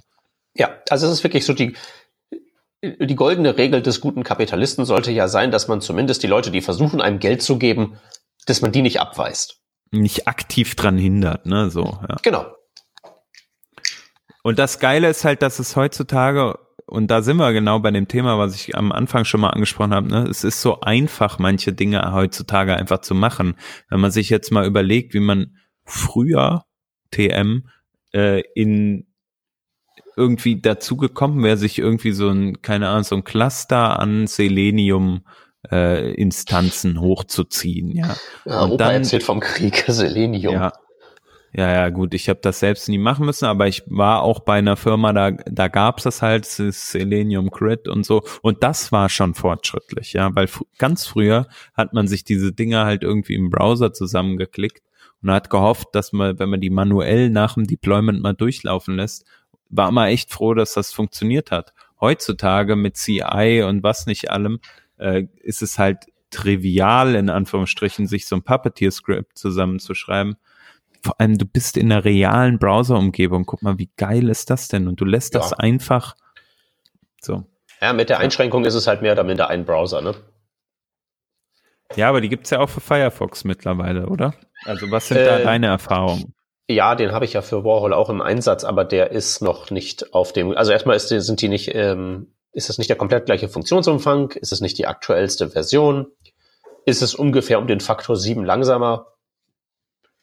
Alles jetzt nicht so die Dealbreaker, ähm, aber von Gleichwertigkeit würde ich noch nicht sprechen. Aber es geht halt eben. Ne? Das Gute ist halt eben, hast du ein Skript geschrieben, kannst es auf den anderen übertragen und das wird mit sehr hoher Wahrscheinlichkeit genauso funktionieren.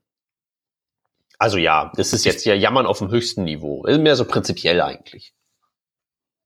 Ich sage, ich bin jetzt einfach mal der Grinch so und sag, äh, müssen wir halt warten, bis Firefox auch in Blink läuft. Äh, oder auf Chromium. Ja, oder, oder, oder, oder, die, oder die machen was ganz Seltsames und die tun sich irgendwie mit Apple zusammen irgendwie so, ne? Auch geil. Die Allianz gegen das böse Imperium. Ja. Ne, das, ich meine, das, das, das Chrome-Logo, ja, so ein bisschen todessternartig ist es ja.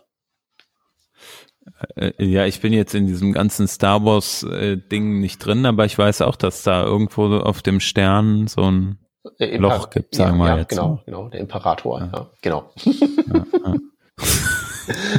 Ja, hm. äh, ich gehöre übrigens zu denen, die, die ja heutzutage immer noch so äh, tatsächlich mit Jasmine in Teilen rumhampeln. weil läuft halt im echten Browser und nicht so wie Jest ausschließlich virtuell. Ähm, hat, hat halt auch Vorteile, ne? Aber die Frage ist halt, braucht man's? Also ist es, also ich glaube halt, dieses sowas wie Jazz ist halt so gut, dass du dich halt dir darüber keine Gedanken mehr machen musst, oder? Genau, der Punkt ist halt vor allen Dingen, du solltest es normalerweise nicht brauchen. Du solltest ja Zeug schreiben, dem die Umgebung, abgesehen von der letztendlichen Nebenwirkung, egal ist. Also mache ich jetzt DOM oder nicht. Mhm. Ähm, mhm. Ist halt nur so, wenn man halt irgendwie was macht, was relativ nah an Browser-APIs dran ist, ist das halt immer noch, glaube ich, der beste Weg, das ähm, damit zu verfahren heutzutage. Ja, verstehe. Also der vorhin äh, vorhin mal diskutierte äh, irgendwie Buffer-Handling oder solche Geschichten. Ähm, ja, wobei das kannst du auch in Node schimmen, aber ne, Warhol irgendwie Styles, DOM-Interaktion, wo ja mein Unit-Test nicht nur die Versicherung gegen meine eigene Blödheit ist, sondern auch dagegen, dass ähm, also wo der Gegenstand der Test teilweise auch ist, Browser-Inkonsistenzen auszugleichen. Mm. So, da führt halt eben dann kein Weg am echten Testobjekt vorbei. Ja.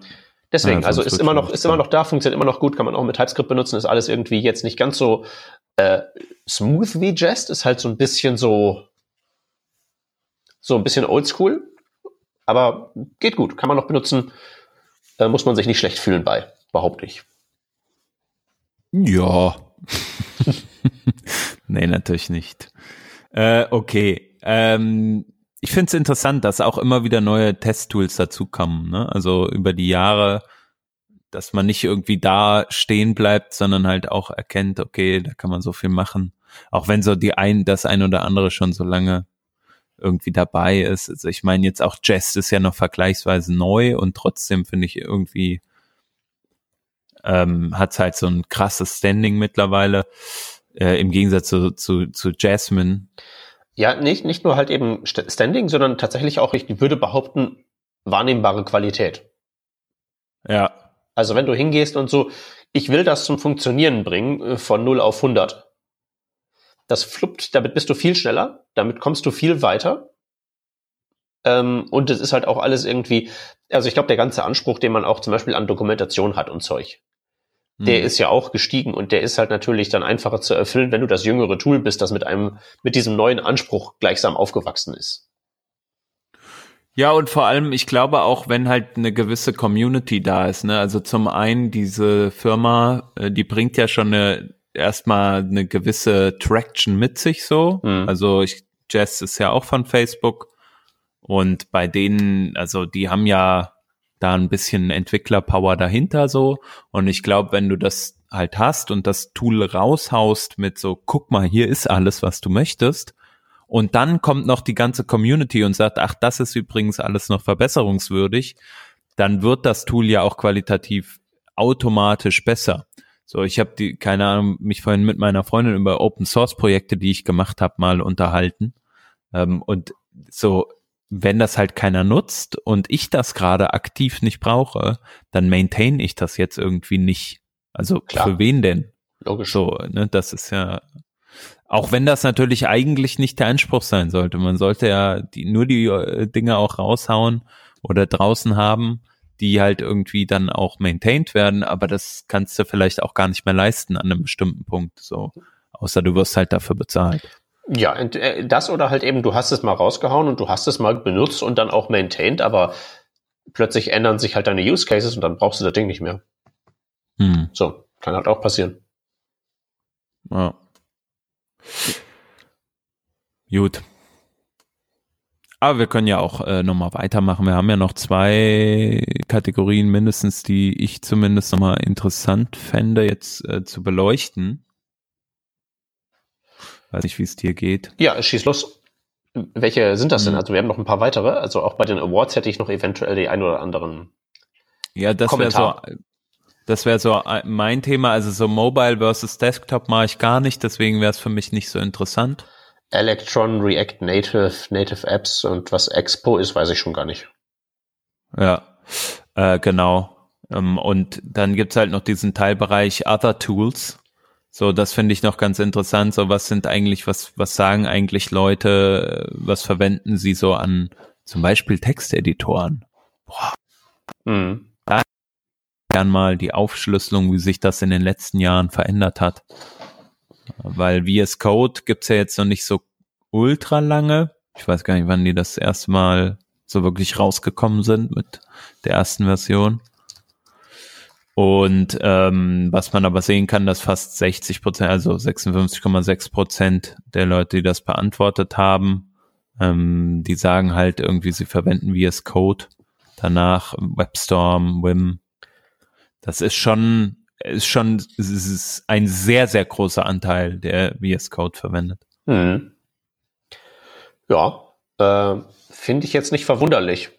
Also bedienst, ja. bedienst alle Plattformen und hast halt einen äh, Funktionsumfang, also der ja auch, glaube ich mal, tatsächlich auch so bemessen wurde, dass der für den für die Zielgruppe Webentwickler mit Schlagseite JavaScript ähm, sehr gut passt für viele. Mhm. Und du hast halt eben diesen eingebauten TypeScript-Support. Das heißt, ich glaube, die beiden Projekte ziehen sich ja mitten auch aneinander hoch, wahrscheinlich so ein bisschen. Ja. Auf jeden Fall. Also das ist, äh, ich glaube, gerade für TypeScript ähm, User ist das bestimmt so. Also besser geht's ja nicht, ne? Kommt alles aus einer Hand. Eben, das ist der, der Punkt. Also der, du hast ja Plugins auch für alles andere. Also gerade so dieser ganze äh, WebStorm-Kontext, das ist ja auch ein riesiges, also hätte das, das, das spiegelt tatsächlich so meine intuitive Erwartung auch wieder. Es kommt ähm, VS Code, dann kommt WebStorm und ab dann fängt es an, eher exotisch zu werden. Ich wundere mich eigentlich, mhm. dass die WebStorm bei 13 Prozent rumkrebst. Da hätte ich noch irgendwie so mit 20 oder so gerechnet. Aber gut, das mag glaub, jetzt auch wieder hier diese Demografie sein. Ja, in Deutschland ist das ein bisschen stärker, könnte ich mir vorstellen. Das kann auch sein. PHP Storm. Äh, daher kommt das ja, glaube ich. Und da, das war, glaube ich, tendenziell in Deutschland sehr stark. Und die Firma kommt ja auch aus Deutschland, glaube ich, ne? Die das entwickeln, oder? Ähm, ich, das weiß ich jetzt nicht. Ja, egal. Äh, ist auch nicht so, so krass wichtig. Gibt aber noch eine Sache, die ich da auch auf diesem, auf dieser Seite äh, ganz interessant finde, nämlich Utilities. Ähm, ja. Die meistgenutzte, das meistgenutzte Utility, was hier angegeben wird, ist Lodash. Mhm. Weil man ja auch sagen, haben wir vor Jahren mal irgendwann drüber gesprochen, aber wie viel man von Lodash halt einfach auch nativ ähm, mittlerweile machen kann. Vorhin ja. hatten wir das Beispiel Flat, Flatmap, ähm, diese hm. Standard ES5-Geschichten, die braucht man schon gar nicht mehr erwähnen. Ne? So die, ja. die dann die anderen ES6-Geschichten mit äh, hier Values oder Entries äh, von einem Objekt. Ähm, ja. Das ist das eine, was Lodash zum Teil halt überflüssig macht. Hm. Und der Rest, den du benutzen willst, geht jedenfalls mir so. Ähm, da ist Load, da, da gibt es so einen gewissen Disconnect zwischen dem, was Lodash noch bietet und dem, was ich brauche. Was, also was meinst du da zum Beispiel? Speziell datenstrukturmäßig. Im Lodash-Versum gibt's halt Arrays und Array-artige Objekte und Objekte. Ja. Aber das hat ja nichts in sich drin, was irgendwie hilft, mit Maps umzugehen, was hilft, mit ja. Sets umzugehen. Solches Zeug. Und was mich halt eben tatsächlich im, äh, wirklich jedes Mal, wenn ich mich an, an, an diesen Laptop setze, auf die Palme bringt, ist wirklich, ich äh, fummel im Moment sehr viel an irgendwelchen Projekten rum, wo ich irgendwie einen Haufen Objekte habe mit irgendwelchen Daten drin und ich will die miteinander vergleichen. Mhm. Und zwar oft und extensiv. Was ich natürlich dann nicht mache, ist irgendwie ein Deep Equal, weil äh, das wäre ja völlig Banane. Sondern ich will halt irgendwie so Zeug machen, wie irgendwie so Hashes über die Objekte bilden und die irgendwie dann in Maps sortieren oder irgendwie so ein solche Sachen halt eben haben, wo ich mal irgendwas mache, wo ich einen Vergleich nicht mit einem DB Equals mache und nicht mit irgendwie einem äh, exakten Identity Check. Ja, ja, stimmt. Und ich glaube halt, ich glaube halt echt, Lodash ist echt fällig. Ich glaube, ja, es ist echt halt fällig, wenn das Zeit, ne? Genau, wenn das irgendwer, wenn irgendwer mal sagt, so hier, ich mache jetzt irgendwie mal, äh, ich, ich brauche mal ein Open Source Projekt und ich mache jetzt irgendwie mal, macht das mal ernst. Dann nehmt euch Lodash, schmeißt alles raus, was der JavaScript schon sowieso mittlerweile bringt baut da Support für ähm, eben die nativen Datenstrukturen ein, für ähm, Maps und Sets und Konsorten, bietet irgendwas, irgendeinen Hash-Mechanismus, dass ich dann nicht irgendwie so manuell irgendwelche Sachen mir da zurechtfriemeln muss. Und dann irgendwie, weiß ich nicht, es, es gab Underscore, dann kam Lodash, wie nennen wir das dritte? Das weiß ich nicht, aber äh, Lodash hieß ja nur Lodash, weil es das gleiche können sollte wie, äh, wie, wie Underscore, ne? Das war ja erst nur so ja. ein, ich mach mal Underscore performant und mittlerweile gibt's ja Underscore nicht mehr, glaube ich, oder? Keine weiß Ahnung, ich nicht. Es ist halt eben, ich meine, dadurch so gesehen ist es halt eben ja noch älter. Weil es ja, ja gut, die Inspiration aus Underscore nimmt. Ja, das stimmt. Aber das, die sind ja dann auch sehr gleichförmig gewachsen, glaube ich. Ja. Das zweite ist natürlich da auf der Liste äh, Moment. Und ja. da ist ja das Fällig, die Fälligkeit ja in meiner Wahrnehmung auch mehr oder minder bereits vollzogen durch äh, DateFNs, oder? Äh, DateFNS, genau das gibt es. Äh, das verwende ich recht viel. Ebenso. Ähm, ist halt auch so Utility Function für, für ähm, Dates, aber die haben doch auch selber, also die Entwickler von Moment haben doch auch dieses, ich, heißt das, ist das dieses Luxon, glaube ich, Luxon heißt das, mhm. äh, rausgebracht, was so ein bisschen mehr helfen soll, äh, auch, also sage ich mal, in einem Kontext zu funktionieren, der vielleicht nicht ganz so äh, ganz so viel JavaScript mit sich bringt wie Moment.js. Bin ich jetzt aber nicht 100% sicher, ob es diese waren. Hm.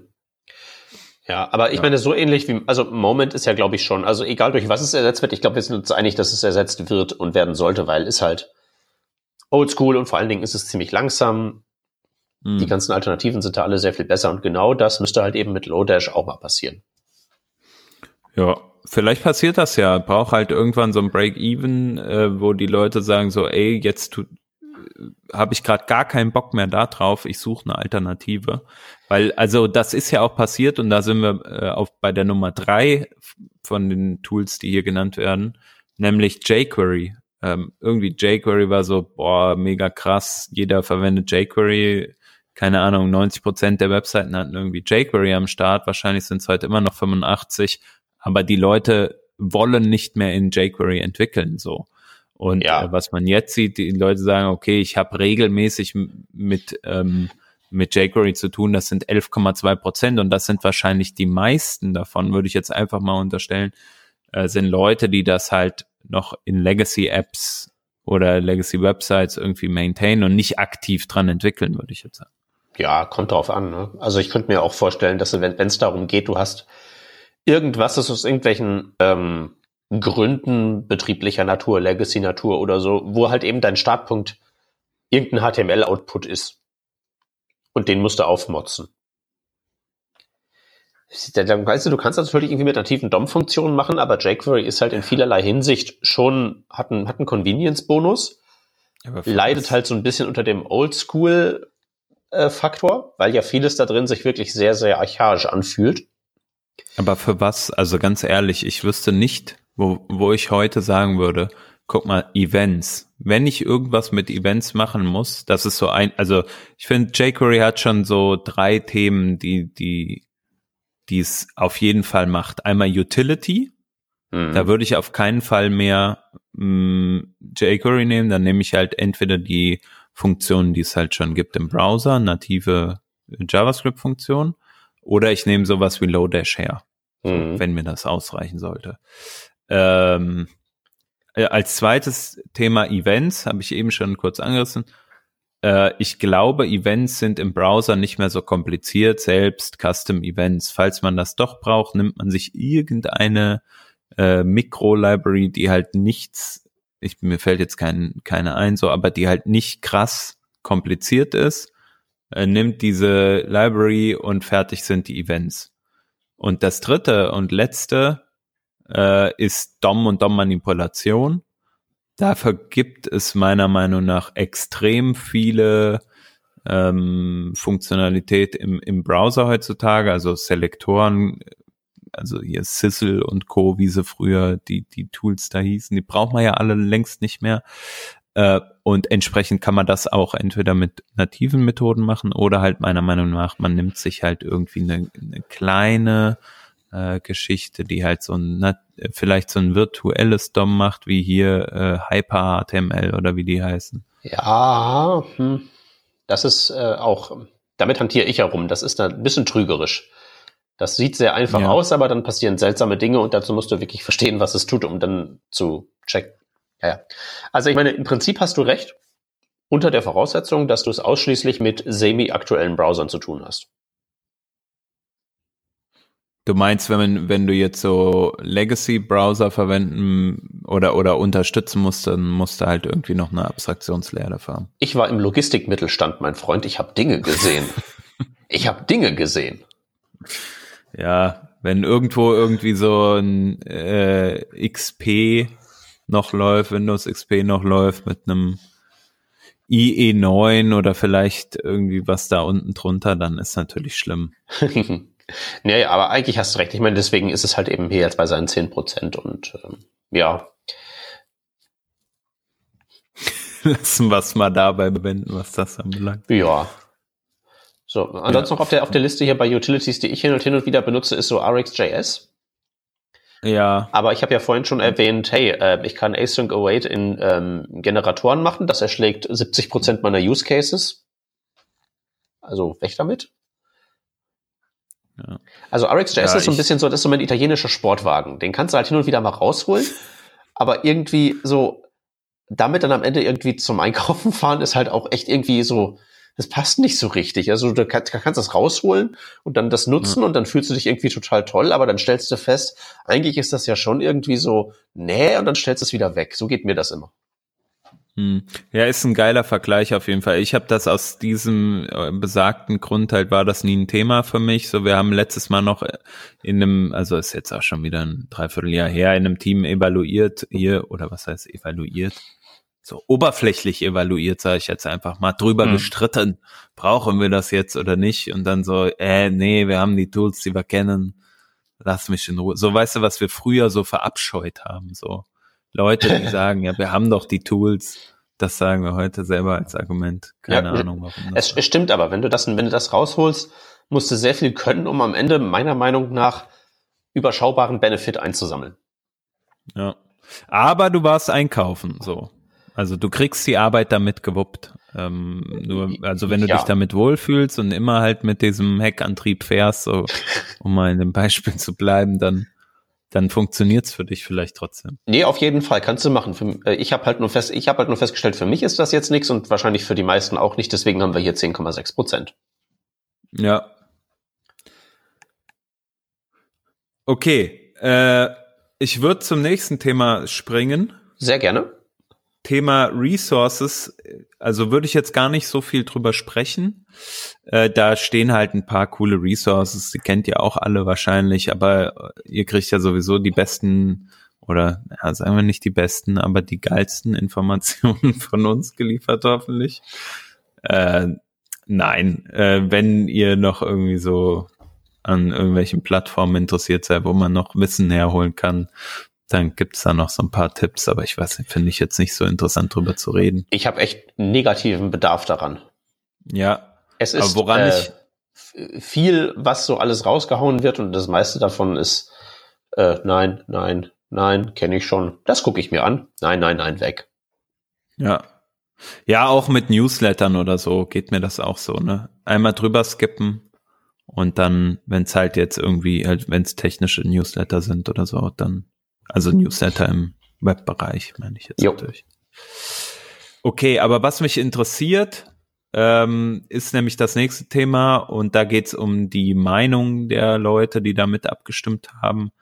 So eine zentrale Frage, die gestellt wurde, ist, bewegt sich JavaScript im Moment in die richtige Richtung? Die Sprache an sich. Und was man da sieht, ist, finde ich, ist schon auffällig. Mhm. Nämlich in diesem Jahr ist äh, die Meinung, es gibt so fünf Stufen so und die stärkste ist halt strongly agree, also ich stimme auf jeden Fall krass zu, dass JavaScript in die richtige Richtung geht. Man hat gesehen, dass 2016, 17 und 18 dieser Wert stetig gestiegen ist. Die Leute waren zufrieden damit, ähm, sehr zufrieden sogar. Über 50 Prozent über 50 Prozent waren das, genau 52 Prozent so. Und mittlerweile, dieses Jahr, sind es 20,8 Prozent, die das sagen. Was man aber nicht außen vor lassen darf, ist, dass es diesen zweiten sozusagen, die, die, die Abschwächung davon, nämlich ich stimme dem zu, es bewegt sich in die richtige Richtung, nicht ich stimme dem stark zu, so. Das ist ungefähr auf dem gleichen Level geblieben. Also ähm, wenn man wenn man die beiden Werte zusammennimmt. So, also vorher ja. waren es irgendwie keine Ahnung 80, 85 Prozent, äh, die gesagt haben so ja ich stimme dem zu oder ich stimme dem stark zu, dass es sich in die richtige Richtung bewegt. Sind immer noch diese 80 äh, Prozent, aber halt dieser Wert, es ist auf jeden Fall das Richtige, was gerade passiert und ich, ich stimme da voll und ganz zu. Der ist halt echt signifikant abgesackt und ich habe keine Ahnung, warum das so ist. Ähm, ja, gute Frage. Ich würde mal vermuten, irgendwie so. Also ich glaube, dass vielleicht der Nachschub an Sachen, die wirklich eine spürbare äh, Verbesserung darstellen, vielleicht so langsam nachlässt. Also so Async Await, so als so ein Ding, wenn du das halt irgendwelchen Leuten erzählst, die das noch nie gehört haben, ist das halt so. Pff, ne? hm. äh, aber da kommt ja jetzt nichts mehr in der Richtung. Das würde ja so ein bisschen so diese These, die ich vorhin zum Thema CSS aufgestellt habe, backen, nämlich früh, also wir, wir hatten halt irgendwann mal nur 80 Prozent der Tools und diese 20 Prozent, die, oder vielleicht noch weniger so, die mussten wir uns jetzt erstmal hart erkämpfen in den letzten Jahren. Und jetzt sind wir gerade auf einem Stand, mit dem wir die aktuellen Anforderungen, die wir haben, sehr, sehr gut abdecken können. Ja. ja. Und vielleicht brauchen wir dann noch irgendwie so ein bisschen fünf Prozent mehr, so, damit das so in die richtige Richtung geht. Aber jetzt bist du ja auch jemand, der öfter hier auch schon im Podcast gesagt hat, so, JavaScript wird bald überholt sein. So, ich, ich formuliere das jetzt mal in meinen Worten so. Wir brauchen eigentlich eine Sprache, die irgendwie noch, noch geilere Sachen macht. Keine Ahnung, wie das aussehen soll, so, aber ist das vielleicht auch ein Punkt, wo man so sagt, ja, okay, so JavaScript passt schon, aber eigentlich, boom, jetzt müsste mal so der nächste Big Bang kommen und das wäre halt vielleicht eine ganz andere Sprache, die sich durchsetzt die dann eher diesen krassen Effekt und die uns dann aufs nächste Level äh, bringt, wo wir dann unsere Augmented Reality Brillen nur noch aufsetzen. ich so. wollte es gerade sagen, das hört sich jetzt gerade sehr kosmisch an. Ja. Ähm, ich weiß nicht, ob ich auf, die, ob ich auf den Trip 100% einsteigen möchte, aber ich glaube, der Punkt, den ich da eigentlich ähm, immer versucht habe zu machen, ist halt, es gibt halt viele neue Features, immer mal wieder, gibt ja jährliche Releases. Und das meiste von dem ist ähm, so ein bisschen Syntax hier, Syntax da.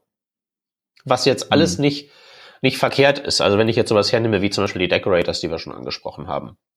Die kann ich benutzen, aber das ändert nichts daran, wie ich meinen Code schreibe. Da kann ich immer noch hier im Alltag einfach mein Zeug tippen. Im Prinzip wie immer schon. Ich schreibe es halt anders, vielleicht ein bisschen kürzer, vielleicht neue Syntax hier oder so. Aber da gibt's ja relativ wenig drin, was jetzt wirklich so die Art und Weise, wie mein Programm am Ende rauskommt, verändert. Async Await ist so ein bisschen das andere. Da habe ich halt eben stand mit der Funktionsverschachtelung mit Promises oder Callbacks, Gott bewahre, jetzt halt was Neues. Das ändert wirklich mein Denken, wie ich sowas aufbaue, wie sowas am Ende sich anfühlt. Und da habe ich halt schon länger nicht mehr den Eindruck, dass da viel kommt.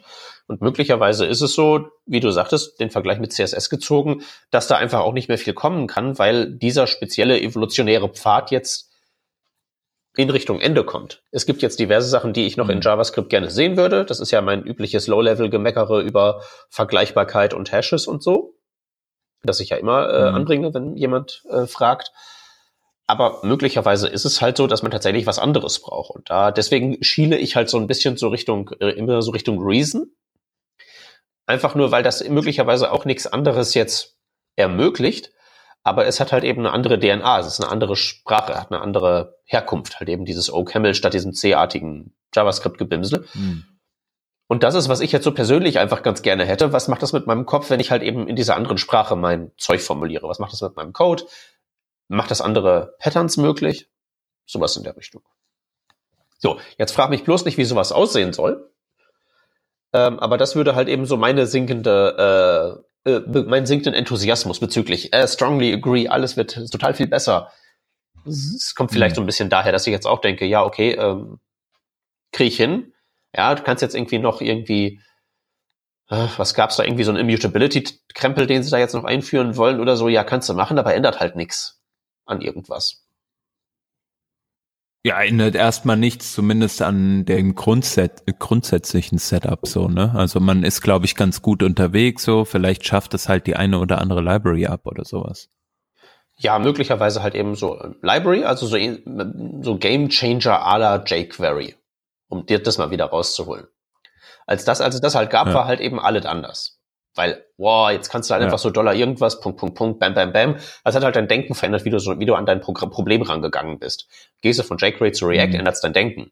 Gehst du von ECMAScript 2016 zu ECMAScript 20, äh, weiß ich nicht, 19?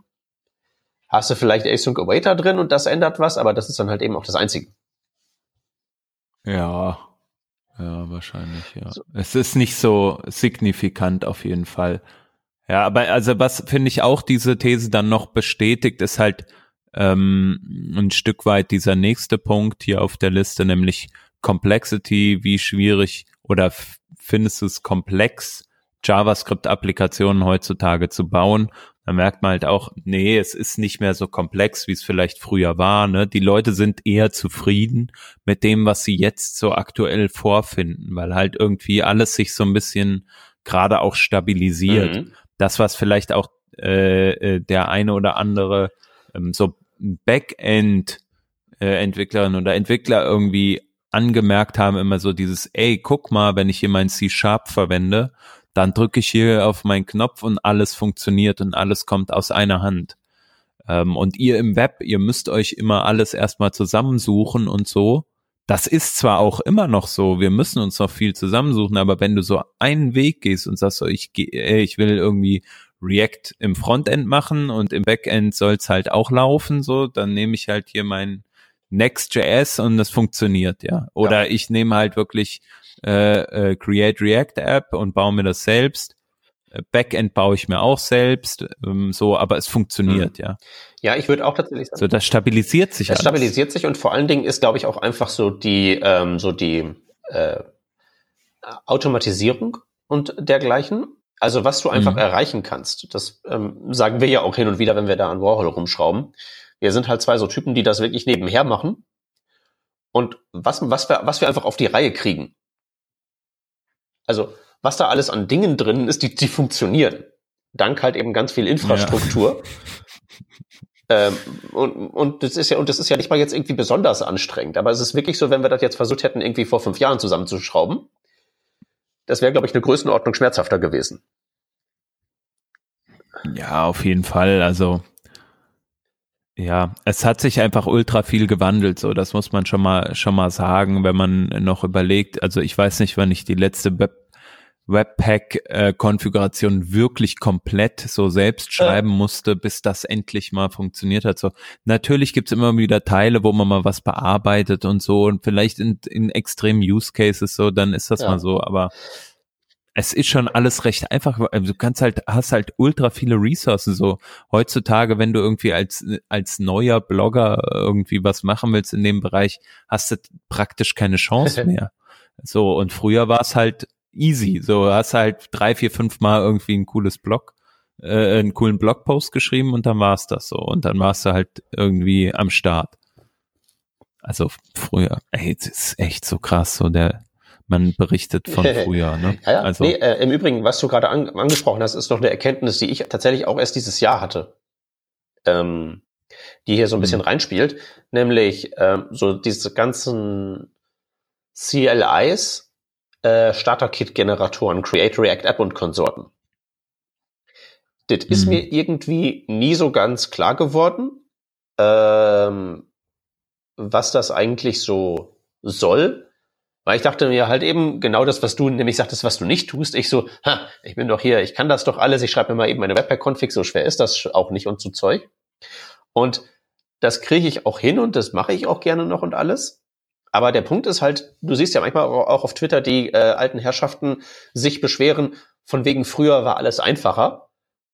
Hast halt einfach in deinem, in, de, in deinem, äh, äh, hier, ähm, Texteditor in Windows so dein erstes HTML geschrieben, hast F5 gedrückt und bam war das da. Ne? Liest man ja manchmal. Ja. Das Ding ist halt, das gibt's halt heute immer noch. Das heißt halt nur eben sowas wie Create React App. Das erfüllt genau ja, diese Funktion. Äh, genau, das holt das F5 wieder. Ja. Ja, da musst du dich nur halt erstmal mit anfreunden. Ja, beziehungsweise ne? ich, ich habe halt diesen, ich habe halt diesen Connect gar nicht gehabt. Ich dachte halt eben, ne, kriegen das die Kids heutzutage nicht mal mehr hin, eine Webpack-Config zu schreiben. Aber ich bin halt nur einer von diesen seltsamen, die halt sozusagen auf Webpack groß geworden sind, gleichsam. Aber das ist halt nicht, mhm. das ist halt weder normal noch erstrebenswert. Es ist halt diese Anwender oder Framework-Anwender versus Framework äh, ähm, Creator-Perspektive so ein bisschen.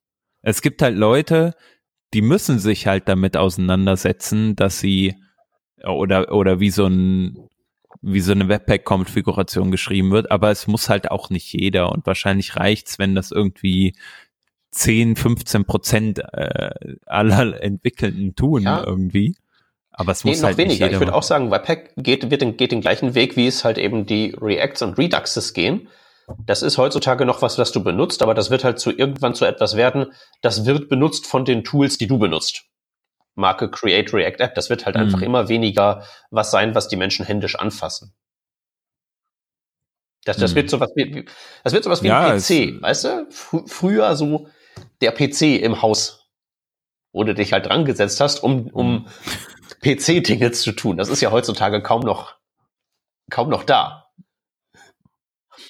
Außer man fährt Weihnachten mal wieder nach Hause. Ja, wenn die Dinger da klassischerweise also, noch sind. einmal im Jahr, das soll ich nicht andere sagen. Andere haben halt da ihren, ihren, ja. ihr, ihr, ihr, weiß ich nicht, ihr iPad oder sowas und das ist halt das Computing-Device. Ja. Und so läuft Auf das jeden halt Fall, ja.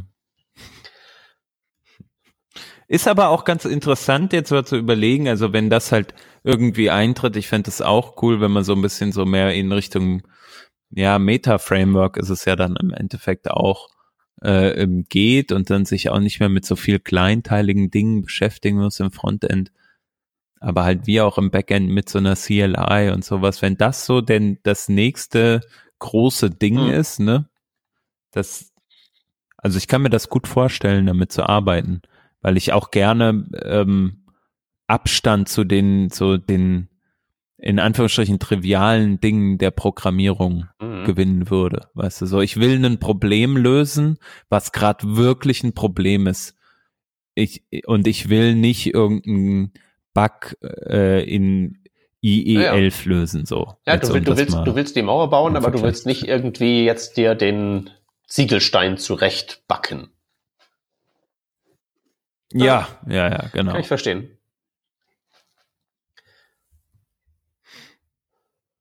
Ja. Okay, aber ähm, ich weiß nicht, sollen wir mal so einen Ausblick wagen? Äh, äh, anhand ähm, der Awards vielleicht? Ja, können wir machen. Ich habe jetzt natürlich schon wieder völlig vergessen, was. Das ist sehr schön gemacht hier, dass man draufklicken muss, um so zu gucken, was es, äh, was rauskommt. Hast du es offen ja. oder oder oder oder äh, ja, sind bei dir auch gerade die Fragezeichen? Nee, ich habe ah, jetzt okay. schon alle angeklickt. Prediction Award wäre ja das Thema, ne? So, was wird so das die nächste große Technologie sein? Ähm, das wäre so das ähm, zumindest so das Thema mhm. Zukunft. Und das, äh, was da irgendwie so auf Platz eins gekürt wurde, geht halt auch so ein Stück weit in die Richtung, nämlich Svelte als Framework. So, da wo wir vorhin die Sendung ja, für äh, Glaube ich halt nicht dran. Nee, also der, der, nee? äh, die Idee hinter Svelte ist ja ähm, im Prinzip, dass das ein äh, im Prinzip die Funktion eines Frameworks über die technische Implementierung eines Compilers umsetzt, richtig?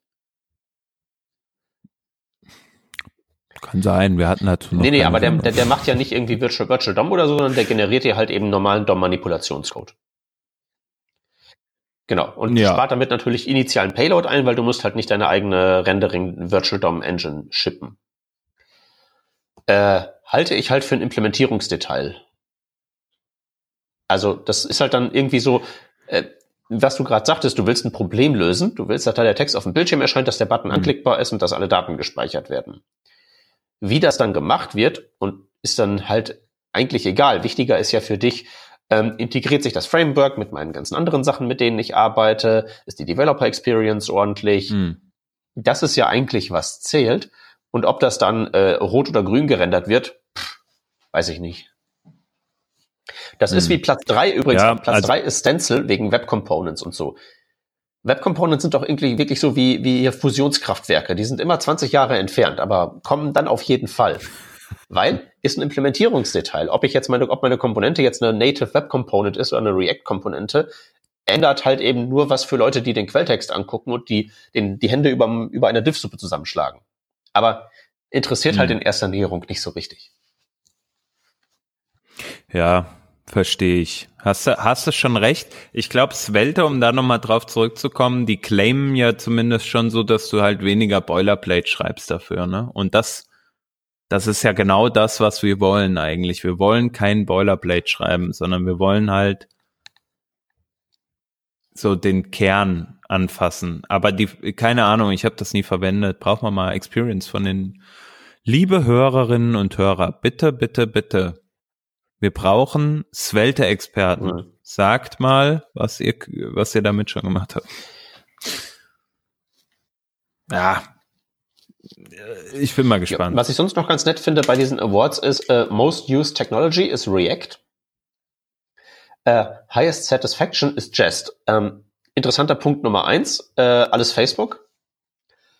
Interessanter Punkt Nummer zwei, äh, React, eigentlich ja auch sehr, sagen wir mal, in meiner, von dem, was ich gerade gesprochen habe, mehr so, so ein Backstein, also nicht wirklich ein Framework. Das ist ja kein Framework, das ist ja bloß eine Template-Sprache eigentlich. Ja. Wohingegen mhm. Jest mehr so das Fertighaus ist, wo ja alles drin ist.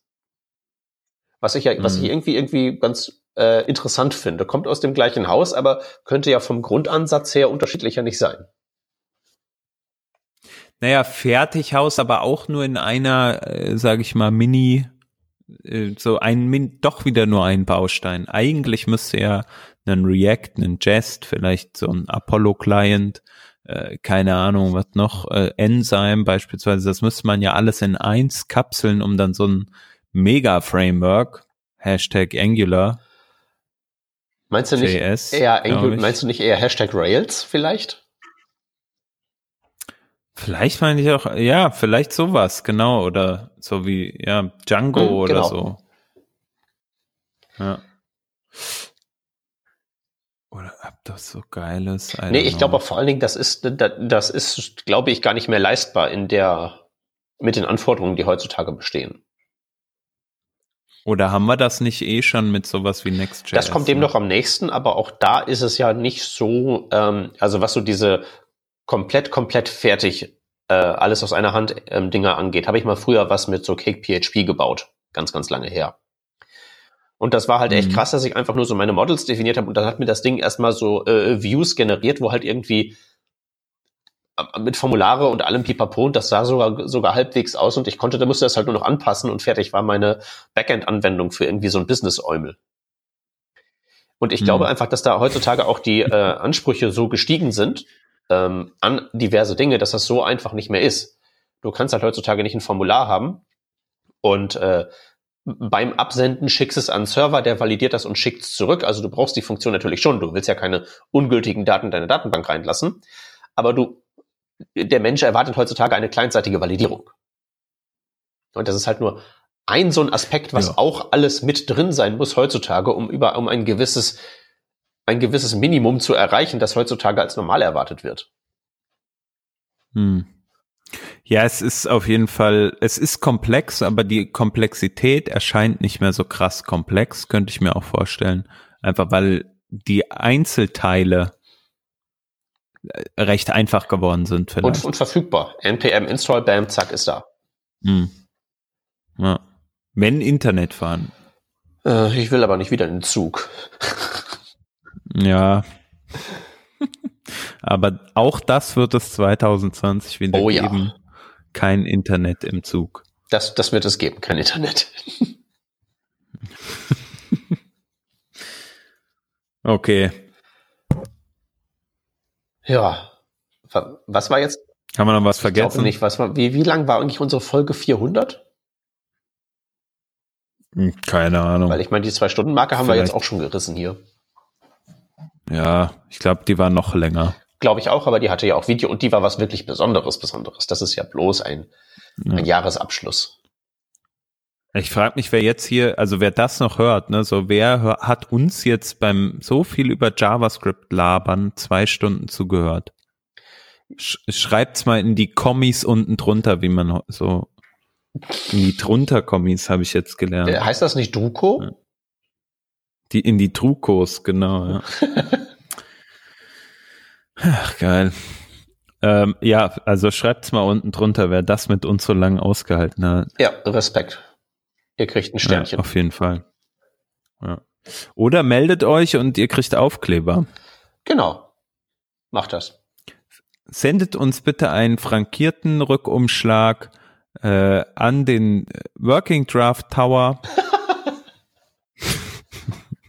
um das Thema nochmal zu stressen. Eines Tages, eines Tages ist das noch soweit. Dann sind wir das, äh, haben wir den Working Draft Tower. Oder den Working Draft Stern, so, weißt du, so in Anlehnung an diesen Todesstern, ja. wenn man später mal es noch schafft, im Weltraum zu leben. Ich würde sagen, wenn wir unser eigenes ISS-Modul kriegen, bin ich schon zufrieden. Müsste reichen. Müsste eigentlich Geht. Gehen, ja. Aber die Post dahin wird wahrscheinlich ein bisschen länger dauern. Das machen wir dann alles elektronisch, so über, über Internet und digital. Weißt du? Ja. Aufkleber elektronisch. Ich schicke Ihnen den Aufkleber per E-Mail zu. So, so machen wir das, einen elektronischen Aufkleber. Ja. Okay. Ähm, so, Fazit 2019 war auf, also ich fand es auf jeden Fall entspannt. So, also ich hatte jetzt nicht irgendwie mehr diesen Stress. Früher hatte man ja auch mal Stress als JavaScript-Entwickler. Man musste ständig irgendwie so auf dem neuesten Stand sein. Und ähm, also ich, ich hat, also ich bin eigentlich recht gut so durchs Jahr gekommen. So, wenn ich mir das mal überlege. Ja, also ich fand, es hat Spaß gemacht zu programmieren. Das ist, das, das ist, das ist wahr. Also es ist nicht so, dass ich jetzt in meinem persönlichen Abenteuern nicht doch reichlich über Browser-Inkonsistenzen zu schimpfen hatte, aber das lag auch nur wirklich daran, dass ich halt wirklich in irgendwelchen dunklen Ecken gegraben habe, wo man eigentlich nicht hinfassen sollte. Hm. Ja, ich erinnere mich noch so an, an CSS-Variablen, äh, Custom Properties und wie sie, äh, wie die Werte dann computed werden. Ja gut, das ist ja kein, das ist ja nicht so sehr ein Problem. Also die Details äh, ne, natürlich im äh, Warhol-Blog nachzulesen, verlinken wir auch in den Show Notes.